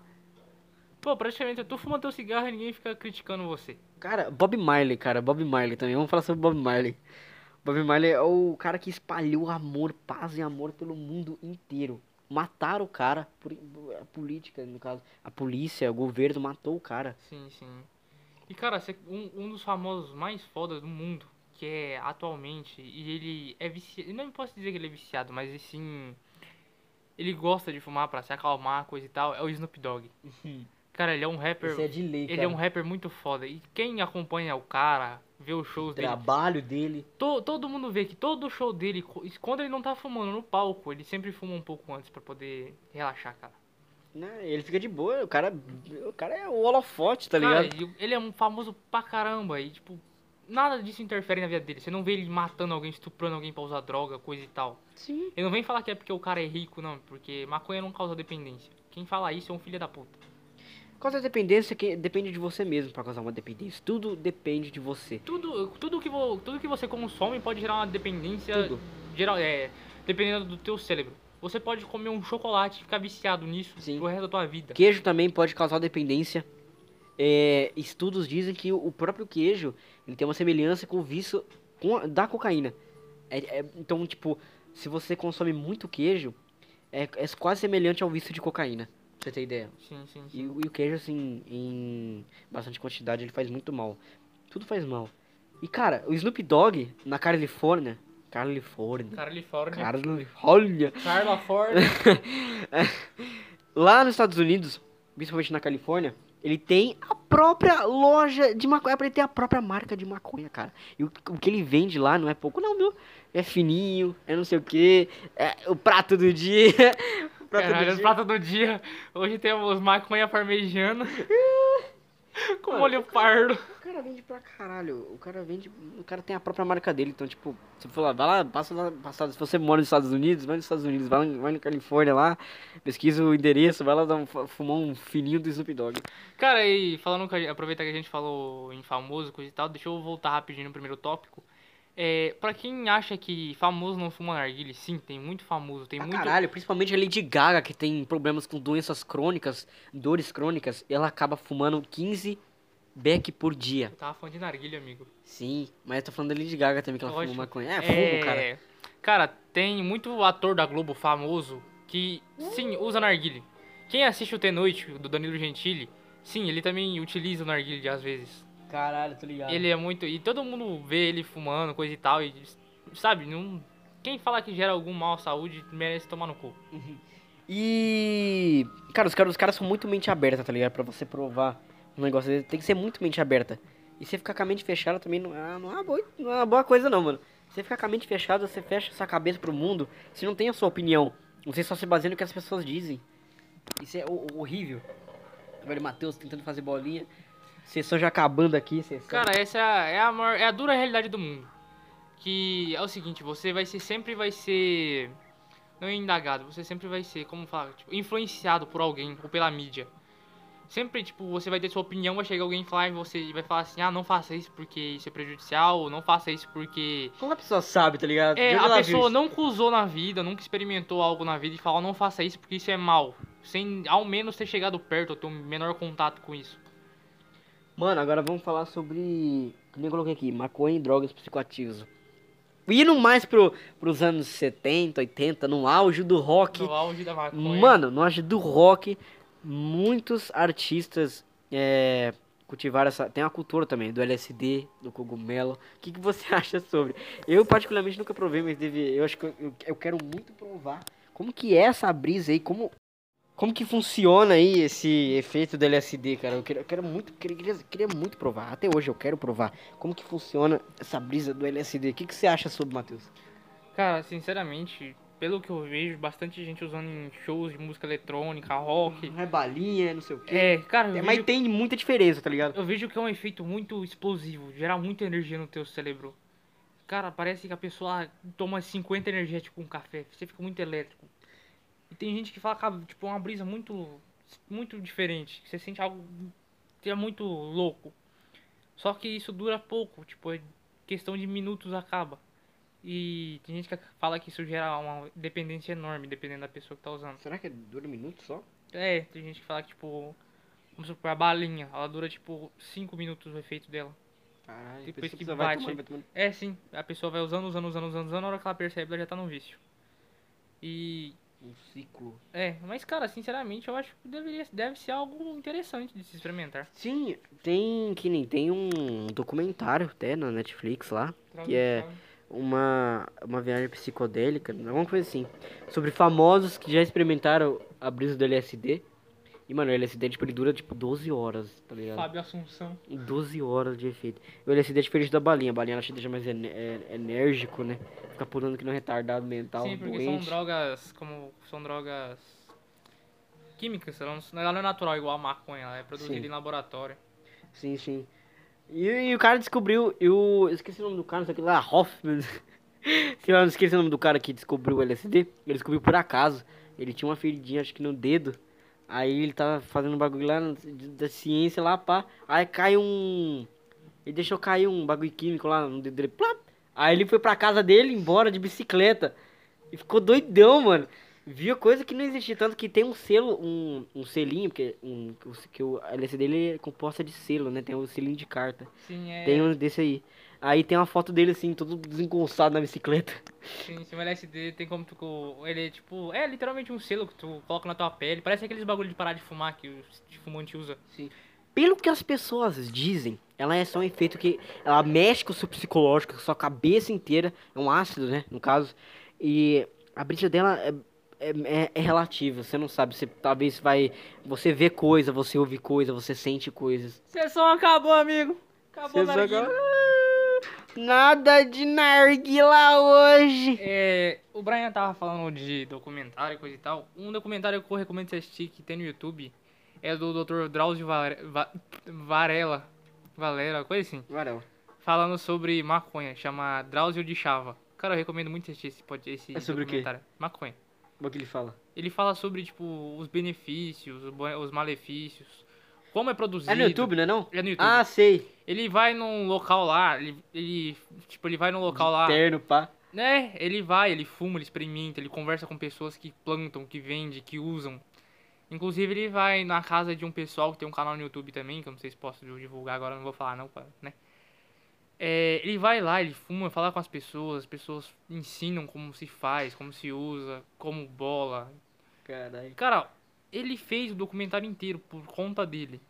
E tem milhões de views esse documentário. Você vê, você não é, não é algo, tipo, muito, muito, muito fechado, tá ligado?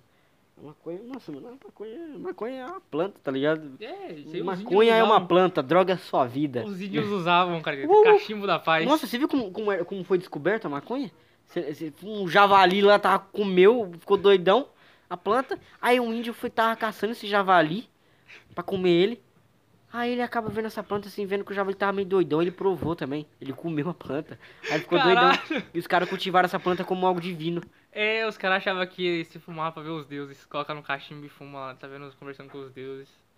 E acabou que virou uma cultura. É tipo o. É o crack ou é o. É o, o crack. É o, pera. Acho que é o crack, não é? Que ele é uma planta também. Não, a cocaína. Cocaína. É a coca, a folha de coca. É, a- a- o crack também é extrato dela. É, não, o- é, o é crack- derivado da O cocaína. crack é uma coisa muito pior. Tipo, Sim, o sim, crack é misturado com gasolina, É a mesma bateria, o caralho. Sim, é, é, claro, é a mesma coisa, só que é fumada. A cocaína Sim, sim. mais cheira. A coca em si é uma, é uma folha. praticamente uma folha verde da natureza. Tu mastiga e fica loucão. O machinho fica louco. É igual a maconha, é igual a maconha. Tanto tu Mano, tem muita ela, coisa que você pode fazer com uma coisa. pode Você pode comer- comer. Sim, tem, tem, cara, tem Tem programas documentário na Netflix, Tem cara. documentários, tem reality shows de É. cozinha. De os caras fazendo, tipo o Masterchef da maconha. Os caras fazem carne assada e coloca por cima, faz fricassê, ensopado e põe assim. Os caras só botam uma pitadinha de THC e ó. Cara, é um, Toma aí. é um assunto muito. Seu arroz com complexo. feijão e um pouco de THC. É, pizza substitui orégano por maconha. Nossa. Já aconteceu muito disso, velho. é, é, tá Cara, ser Eu já vi muito meme assim. Deve ser um bagulho muito da hora, porque tu tá comendo a maconha, tá dando, como todo mundo fala, larica e você tá se alimentando da pizza junto. Deve Tem, tem muitas famílias hoje em dia que a família inteira fuma, tá ligado? Sim, é um bagulho sim. muito louco. Você, você conversa com sua família de boa. Fica, o pessoal fica. O pessoal tá literalmente na boa. É, sim, sim, sim. Mano, agora sobre as drogas psicoativas, é um, um negócio muito mais além. Porém, ela é, é, é considerada uma das drogas mais seguras do mundo. Porque ela não te causa nada. Ela só mexe com a sua cabeça e é isso, tá ligado? Mas é um negócio que você voa. Literalmente É, tem voa, você uma- vê tem coisa. uma- Tem uma, natural também que Você chama- muda a sua vida. Tem uma droga psicoativa natural também que mexe bastante com a cabeça, chama... Peraí, deixa eu ver se eu lembro o nome.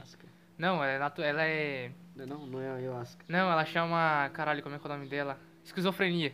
É, ela mexe muito com a sua cabeça também, é normal. É normal essa doença, essa doença. Opa, não é doença, É uma calma. doença, cara, é uma droga.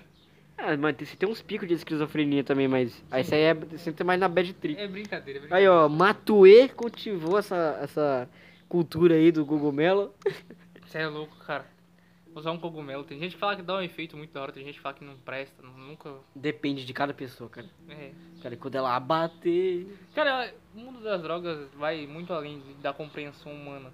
Porque tem muito e muita coisa que você não entende, que você tem vontade de experimentar, que você não experimentou, que você fala. Mas, cara, é um mundo muito longo.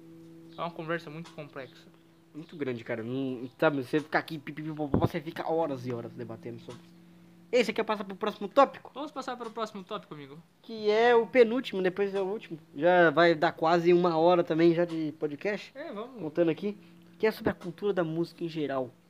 Cultura Cara, da música. Cultura da música. Cara, é, é várias culturas. Se você falar de gente- rock, tem uma cultura. Dá pra gente. Se você falar de eletrônica, tem uma É, dá pra cultura. gente pegar esse assunto de cultura de músicas e dividir em milhões de tópicos. Sim. Mas, sobre a sua opinião, você acha que tudo, é, tudo pode se- ser música, tá ligado? Tipo, você considera, tipo, funk, sertanejo, música pra você? Cara, na real, tudo, tudo é música. Tudo que tem uma batida, que tem um, um instrumento musical, é considerado música. Mas aí vai de pessoa por pessoa, de gosto por gosto. É, sinceramente, eu sou mais fã de música eletrônica, e rock e rap. Mas, cara, minha namorada escuta funk, eu escuto funk com ela às vezes, meus amigos escutam funk comigo, né, Sr. Brian? Sim. Cara, tem umas músicas que você escuta que é, chega a ser legal. A música, a letra, cultura a batida. brasileira, né, cara? Sim. A cultura do brasileiro é o funk, mano. É, praticamente. Mas, cara, tem muita música lixo que tu escuta que, tipo, basicamente já tá. Tá falando. Tá descrevendo o sexo na música, cara. É, é, discriminando mulher, tá ligado? É um, um, tem um negócio que é muito chato. é Sim, muito sim, desconfortável se ouvir. Sim, é muito. Mas o que você acha sobre K-pop? Cara, é, deveria matar todo mundo. Olha o preconceito musical. Morte aos K-popers. Nossa. É, Cara, porque K-pop é música, sei lá. É, é uma pessoa tem que ser muita de mente aberta pra você ouvir K-pop. é, eu, tô, Eu particularmente gosto. eu tô na brinca da zoeira aqui, mas, cara, vai de gosto por- Mas de pessoa por pessoa. Mas essas crianças de, de 10, 11 anos, ai meu Deus, meu xingo, lengo, lengo, bleng, bleng, lengs, blengos. Lá da, da Coreia, ah, que lindo, meu Deus.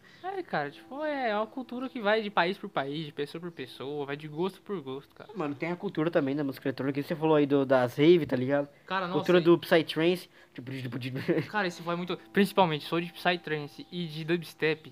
É onde mais roda balinha, cara. E sinceramente, se eu não ver uma pessoa triste num show desse. A galera do dubstep é mais maconha, tá ligado? Tem, tem vertentes dentro do dubstep que a galera prefere mais maconha, cocaína. Eu sou credo.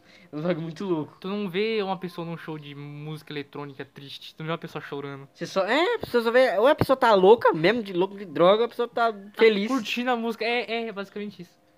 Cara, de estilos de estilos de música vai por aí. Eu particularmente eu prefiro, sei lá, eu, não- eu sou eclético, cara, eu escuto qualquer coisa. Também. Se eu gostar da música, toma aí. Eu escuto, é. Seja lá funk, rock, rap, sertanejo. Mas o que eu mais. O que eu mais escuto, assim, o que eu mais consumo é música eletrônica, cara. Música eletrônica pra mim é, é vida, é tudo. Tá? Cara, acho que o que eu mais consumo mesmo em si é, é rock. Eu Rock- gosto bastante disso. tá? Rock eu, eu comecei a consumir de 2019, cara. Aí depois do, do rock, eu fui gostando mais de outras coisas. Aí foi uma porta pra mim, tá ligado? Porque eu só gostava de eletrônica, eu era muito filha da puta. Muito cuzão. Aí eu comecei a escutar mais coisas. Aí eu falei, por que, que eu tenho tanto esse preconceito musical? Por, por quê? É música, cara. Sim, sim. E eu cara. tenho um sonho de ser produtor musical e não vou gostar daquilo, tá ligado? Não faz sentido. Cara, é muito longo o assunto sobre música, tem muitas opiniões, tem que ser debatido com várias, várias pessoas. Mas, cara, o negócio de você gostar de música é o seguinte, você tá escutando uma música, você gostou, curte ela, escuta. Que nem a gente, a gente quando tá fumando narguile junto, a gente tá em ami entre amigos, casal, essas coisas e tal. Cara, a gente escuta desde um rock simples, a um funk, a um MPB, Qualquer coisa. o que tiver que a gente curtir, a gente vai escutar no meio de uma sessão. E agora a gente vai pro tópico que você. O último tópico que você mais clamou aqui. O que você mais é, tá, tá chorando pra, pra falar. Que é sobre o hacktivismo. O- mano, eu não entendo nada de hacktivismo. É, só, hack. na minha cabeça só vinha aquelas telas de Matrix assim descendo verde. O cara hackeando. a- Mano, o dia que você hackeou lá o bagulho do, do PC da Cala a escola. boca, fique quieto. Aí tá o Osmar ouvindo aqui, tá ligado? Nosso diretor. Pois bem, amigo, é, eu vou falar um pouco sobre, se você tiver alguma dúvida, fique à vontade eu me perguntar. eu vou falando. Cara, o mundo do hacktivismo em si não é sobre só invadir uma conta do banco, roubar dinheiro de alguém ou roubar dados pessoais. Cara, a cultura do hacktivismo vai desde você trabalhar com isso pra você fazer a proteção de uma empresa contra ataques de hackers, contra só por brincadeira mesmo, zoeira e diversão, curiosidade. É um assunto longo que vai também. E existem grupos, hackers, existem hackers sozinhos. Vai variadas coisas. Tem muita coisa que você consegue fazer hoje em dia com computador que muita gente não sabe. Meu pai, por exemplo, meu pai liga o computador e fica jogando um joguinho. Minha mãe usa o Google pra ver qualquer coisa. Cara, o computador não é só pra isso, cara. O computador é uma das máquinas mais poderosas que você tem na sua mão. Teu celular é outra que bastante gente usa pra bobeira. E você pode estar ganhando dinheiro com isso. Tanto na área de produção de alguma coisa, mineração de bitcoins, e até mesmo na cultura hacker mesmo. Pode estar trabalhando para uma empresa, fazendo a proteção dela contra outros ataques. Você pode estar invadindo a empresa também, roubando dados dela, sabe? Caramba, Por aí vai, cara. eu vou te hackear, hein? É tipo isso, tipo, eu hackei você, tô com seu login, quero 5 mil de pagamento. Acontece muito disso. Sim, sim, acontece bastante disso e tem muita gente inocente, não inocente, mas como é que fala quando a pessoa ela é mais assim. Não é sonsa que fala. É, nossa, esqueci a palavra. Nem inocente também. É que nem o Felipe, Leiga, assim. ela é leiga. Tem muita gente leiga que acaba caindo uns golpes também. É, desse naipe. Que tá na cara que é Sim, golpe, tá ligado? Idoso principalmente, tem muito idoso que chega mensagem no celular falando. É, Não, você ganhou você ganhou coisa. 5 mil dólares, entre aqui nesse site e coloque seus dados que você receberá o dinheiro. Tem muito idoso que já caiu nesse golpe de perder dinheiro com um banco. Minha avó é um exemplo. Uma, uma certa vez eles mandaram uma mensagem pra ela que ela tinha ganhado 10 mil, eh, 10 mil reais de um, de um sorteio, sendo que ela nem tinha participado. Ela ficou feliz, tudo, chorou. E quando a gente foi realmente ver, que eu comecei a ver o que estava acontecendo, era um golpe. A pessoa queria os dados do cartão de crédito da minha avó para poder fazer uma clonagem. E cara, isso é uma coisa muito chata, muito chata. Tem muita gente também, que nem uns conhecidos nossos, que quer hackear os amigos pra zoeira, como troll, pra pegar dados do celular da pessoa. Uma das coisas que mais acontece é você entrar no YouTube e querer baixar um jogo grátis pago. O jogo é pago, você quer baixar ele grátis. Ixi, mano, é o bagulho mais fácil do mundo Cara, hoje em dia. tu, tu, tu adquire muito vírus no seu celular. Aí você pensa comigo, ah, o que, que a pessoa quer no meu celular? A pessoa quer. Não tem nada no meu celular. A pessoa quer o quê? Um nude meu que tá no celular? Não. Cara, por incrível que pareça, com o teu celular, a pessoa consegue invadir um banco usando o teu celular pelo celular dela. E a culpa dessa, desse ataque vai acabar caindo sobre você. Tem um, um assunto interessante que aconteceu no Japão uma certa vez, que teve um cara que invadiu uma usina nuclear. E ele não usou, não foi nem um celular, ele usou 21 mil câmeras de segurança, aquelas IP, pra invadir a usina. Ué? Ele se conectou nas 21 mil câmeras e direcionou o ataque das 21 mil câmeras pra usina. Tá porra. Ele gerou um brute force, invadiu a usina e assumiu o controle dela. Depois de muito e muito tempo, os técnicos conseguiram tomar o controle e pegar a usina de volta. Mas, cara, é uma coisa muito interessante de se aprender. Porque isso existe desde a Guerra Mundial, cara. Cara, desde a Guerra Mundial. em si, o, o- a cultura hacker mesmo a existe desde que foi criado o computador. Desde que foi criada a internet. Isso é uma coisa que vai muito... Porque vai de algoritmos e algoritmos e exatas, desde que você consegue fazer muita coisa com Sim, isso. vai de binário por binário, de número por número. É muito 1 e 0 pra você assimilar na sua cabeça. Se você quiser aprender, procura tutoriais no YouTube de como fazer umas coisas simples. Se for o teu mundo, tu vai aprender isso muito fácil. Se não for, não adianta insistir, cara, que tu não vai conseguir.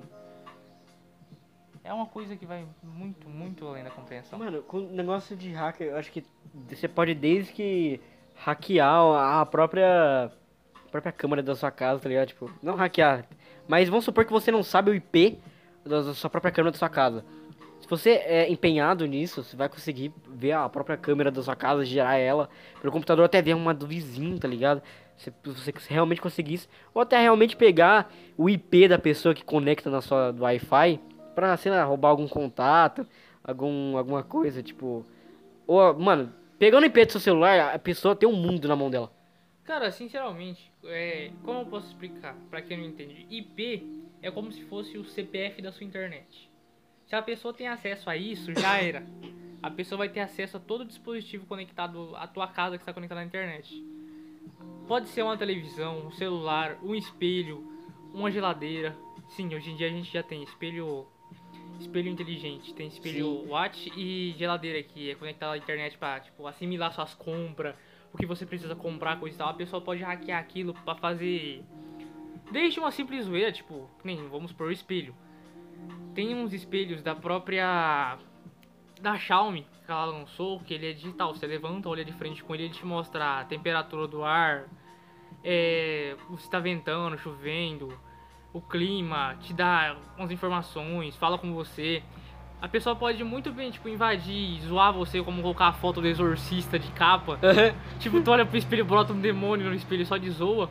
Como ela pode, sei lá, ficar monitorando você. Ela pode saber toda a sua vida pelo simples toque do espelho. Cara, eu lembro da época quando eu era criança, que eu era louco pra hackear Facebook. Ah, eu quero saber hackear Facebook. E sabe, é um negócio tão simples, mano. Cara, é uma coisa tão idiota que. É tão, tão idiota. que muita gente acha que é uma coisa complexa. E, cara, é uma coisa tão idiota. Acho que a, a coisa mais essencial pra você conseguir hackear alguém é você ter engenharia social. Cara, se você tem o dom da engenharia social, você tem tudo na sua mão. Isso é uma das- coisas mais importantes pra ser um hacker. É saber trabalhar com engenharia social. Cara, esse mundo de hack é muito grande. Sim, tem uma ferramenta, tem um ataque que chama phishing. Que é tipo, basicamente quando você manda um e-mail pra pessoa, uma coisa assim, com um link e a pessoa entra. E nesse link pede seus dados pessoais. Tipo, seu nome, seu sobrenome, onde você mora, número do celular, é, nome do cachorro. Cara, com essas informações básicas, a pessoa consegue hackear teu celular e saber da tua vida inteira. Saber dos seus dados, cartão de crédito, conta de banco. Vai muito. E você também pode usar pro, pro bem, tá ligado? Sim, sim, você pode ajudar pessoas com problemas. é, você pode trabalhar na área, como eu já mesmo falei, protegendo empresas. Ou você pode proteger sua própria casa Empresas grandes, cara. Sim. Você pode. A própria Google, tem gente que trabalha nela pra proteger ela de ataques. Pra, tipo, não ter alguém invadindo a Google pra pegar algo que não é do- do- da conta dela. Que não é algo interessante. Ou travar os servidores da Google. Tem gente que toma conta da Google pra isso. É um assunto complexo, né? Muito, muito, muito grande. Muito Você tem grande. alguma pergunta? Tem que ter muito. Mano, se você pegar assim, os anos da sua vida, você estudando isso, e você se empenhar. Realmente tem faculdade, tem. tem, Tem, tem, existe faculdade de programação, tem a profissão, tem uma profissão que chama pen tester, que você é pago pra invadir empresa, você é pago pela própria empresa pra você invadir ela, pra testar a vulnerabilidade que ela tem de ataques. Cara, você Porra! ganha um salário tipo de 10 a 50 mil por mês. Mas aí tu tem que ser muito esperto, porque até o maior hacker do mundo já foi preso. Aquele que ele não, fez é, lá. se você trabalha com isso, você tem documentos, você tem permissões. Mas é, não use pro, pro mal, tá ligado? Não use pro mal. É, é muito chato isso, é muito antiético. Muito... Agora, cara, se você for usar isso pro mal, não fica se expondo, pelo amor de Deus. Hum, Não, isso é muito burro. Não se exponha. Você até o cara lá que pegou o cartão de crédito do. Como é que é? Do. Bill? Gates, nossa, Bill teve um cara que hackeou o cartão de crédito de Bill Gates e mandou uma caixa de Viagra pra ele Uhum. como zoeira. Ele foi preso. Que burro. Vai fazer bosta aí o que acontece. Mas, amigo. É só isso mesmo que você- que a gente quer falar? É, tem mais algum assunto vendo Eu acho que não, já, acho que já fez uma hora e 15 minutos de Se podcast. quiser adiantar um pouco mais sobre alguma coisa, Bom, acho que é só isso quer que falar tem, sobre mano. games? Games? Mano, esse é o Você quer- PlayStation 5. Você Tá quer- quase pra, tá pra lançar, eu vi os reviews. O que, que você achou? Mano, o bagulho tá muito foda, cara. Eu vi, E um, controle, cara. eu vi umas reviews em jogatina. Mano, o, o DualSense tá sendo o controle mais top até hoje. É, eu vi alguns reviews das pessoas jogando no canal no YouTube. Tem gente que fala que, tipo, os gatilhos têm pressão. Se tu tá andando, tu bate um carro, o gatilho volta, assim. A vibração dele é anatômica. Tá, vibra de um lado só e parece que a vibração atravessa o controle de um Tá lado tendo pro outro. muita física, cara. Sim, sim, o controle foi muito bem desenvolvido, cara. Tá muito, muito A pessoa fala que sente. Eu falei, como assim a pessoa sente o- Sim, sim. o, personagem andando, tá Sim, ligado? por causa da vibração do controle, tem, foi muito trabalhado o sentido de vibração. Se você tá andando de lado, assim, você sente o controle atravessando, a vibração atravessa o controle inteiro, fica meio que rodando em 360. E quando você começa. Quando você liga o PlayStation 5, eu eu ia falar PlayStation 4. Tem um joguinho lá que já vem com o jogo pra você testar, tá ligado? Sim, é- E, e- e esse bichinho ele fica dentro do seu controle, aí ele, enquanto você controla ele andando, aí você sente ele andando dentro do controle. sim, sim. Que Pra brisa, quem velho. joga jogo de tiro, o DualSense tá sendo o controle mais foda que existe, porque você sente a resistência do gatilho na hora que você vai atirar, por causa da vibração. Eu vi comentários que quando você atira com a arma, o, o vibrador que existe no controle gera uma pequena pressão. Então, tipo, quando você aperta o gatilho, você, senta como, você sente como se você estivesse puxando da arma mesmo, porque ele fica um pouco pesado.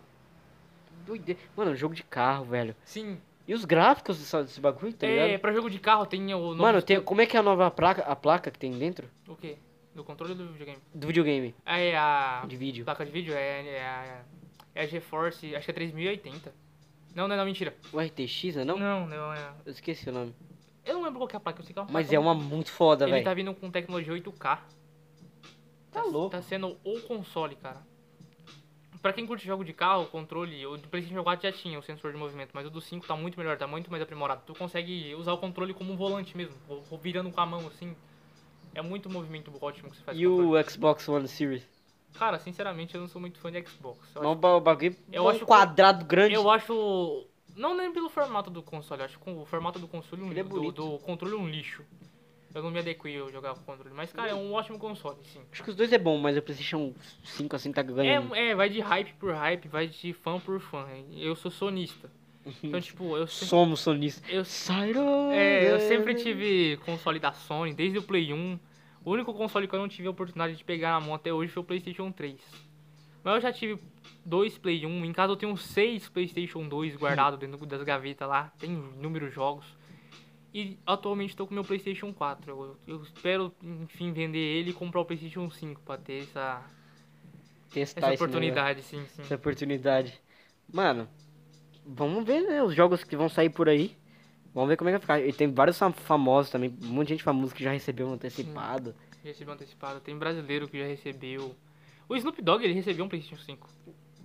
Vai, vários artistas. Travis Scott. Galera do, do- da Globo também. Martin Garrix também recebeu um. Mano, o Alan lá, aquele Alan streamer. O Alan que recebeu também. Tanto que ele já tá fazendo série do Homem-Aranha, novo que saiu. Quem mais recebeu? O. Não, o Rato Baixo do recebeu o, o Xbox Series S. É. Cara, teve mais um maluco que recebeu. Ah, o David Jones. David Jones também recebeu o PlayStation 5. Cara, ele falou que é muito top estar sendo jogado. E nem tanta gente que é famoso assim, tá ligado? Foi, foi recebendo. Como é que é o nome daquele cara lá da, da, da Globo lá? Que fazia do 01? Programa 01. Ah, o. Fábio Larfit lá, como é que é o nome dele? Thiago Life. Thiago Life. Então ele recebeu também, mano. Mano, tá, tá foda, tá foda. Mas é, isso- é só isso mesmo? É só isso, meu amigo. Só isso então. É, primeiramente eu quero pedir um agradecimento aqui ao meu amigo Matheus, por ter falado sobre a cultura do narguile, sobre as eleições, sobre vários outros assuntos que a gente conversou aqui, muito complexo e grande. Eu também quero pedir desculpas por um monte de gente ficar passando aqui, barulho e barulheira do cacete. E eu quero. Perdão, per- perdão, perdão. Eu espero que todo mundo escutem mesmo assim, pra gente ah, mais abrir nossa cabeça, conversar sobre mais coisas. E esse foi o segundo episódio de Shuripo Scrimble. Muito obrigado. Na verdade, é, Shuripo Scrimble nem é o nome do podcast, é o nome do quadro, porque o nome do podcast mesmo é apenas um podcast. Caralho. né? E siga a gente no Spotify, se você tá no Spotify aí. É, Você faz o download do podcast Uma aí, salva um aí. pouquinho antes. Ah. É, por que Shuripo Shuripo Scrimble? Mano, Shuripo Scream é o seguinte. Aí tá no seguinte. Eu tava seguindo um cara, um cara que é vegano, no canal dele. Aí ele tava imitando uns veganos chatos, tá ligado? Ai, vou fazer uma sopa com Shuripo Scrimble aqui e todo mundo vai comer. E foda-se. Não é bem assim, tá ligado? Você não vai pegar assim, ah, vegano e falar, nossa, vai comer porque. Você vai comer aqui as coisas veganas só porque eu sou vegano. Você tem que saber também, tá ligado? É, ir na, na, na onda dos outros, tá ligado? Ter a sua opinião, mas também, tipo, entender que a, pessoa, que a pessoa come carne, tá ligado? Respeitar, porque tem vegano que não respeita. Meu Deus, olha o tamanho do carvão, velho. O carvão tá pequenininho, gente. Parece uma formiga. Aí ele foi falando assim, ai, fazer minha sopa com churipo scrimble, que não sei o que. Aí eu ficou, eu fiquei assim, mano, churipo scrimble.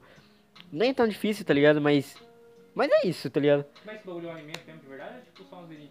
É a zoeira, ele tá zoando, ele tá falando sobre os veganos chatos. Os veganos chatos pra caralho. Enfim, meu amigo Matheus, muito obrigado pelo, pelo podcast. A gente pode fazer um podcast qualquer outro dia. Chamar várias pessoas, outras pessoas. Fazer um algo bem ma- maior, assim, bem mais grande. Um podcast, expandir ele, quem sabe um dia. E eu ia fazer um negócio mais, mais real possível, assim, mais realista possível, com o microfonezinho aqui. Alô, alô.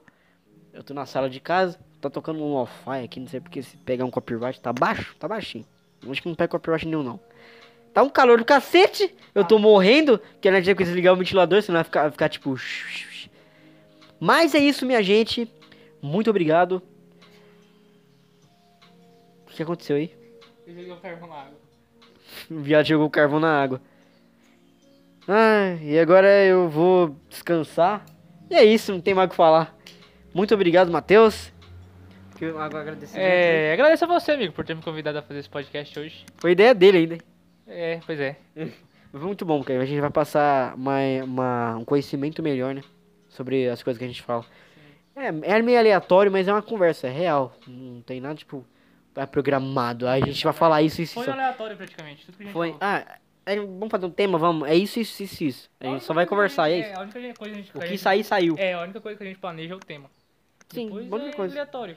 Coisa aleatória. Então, é isso aí, galerinha. Falou, fique com Deus. Falou, falou, falou. Valeu.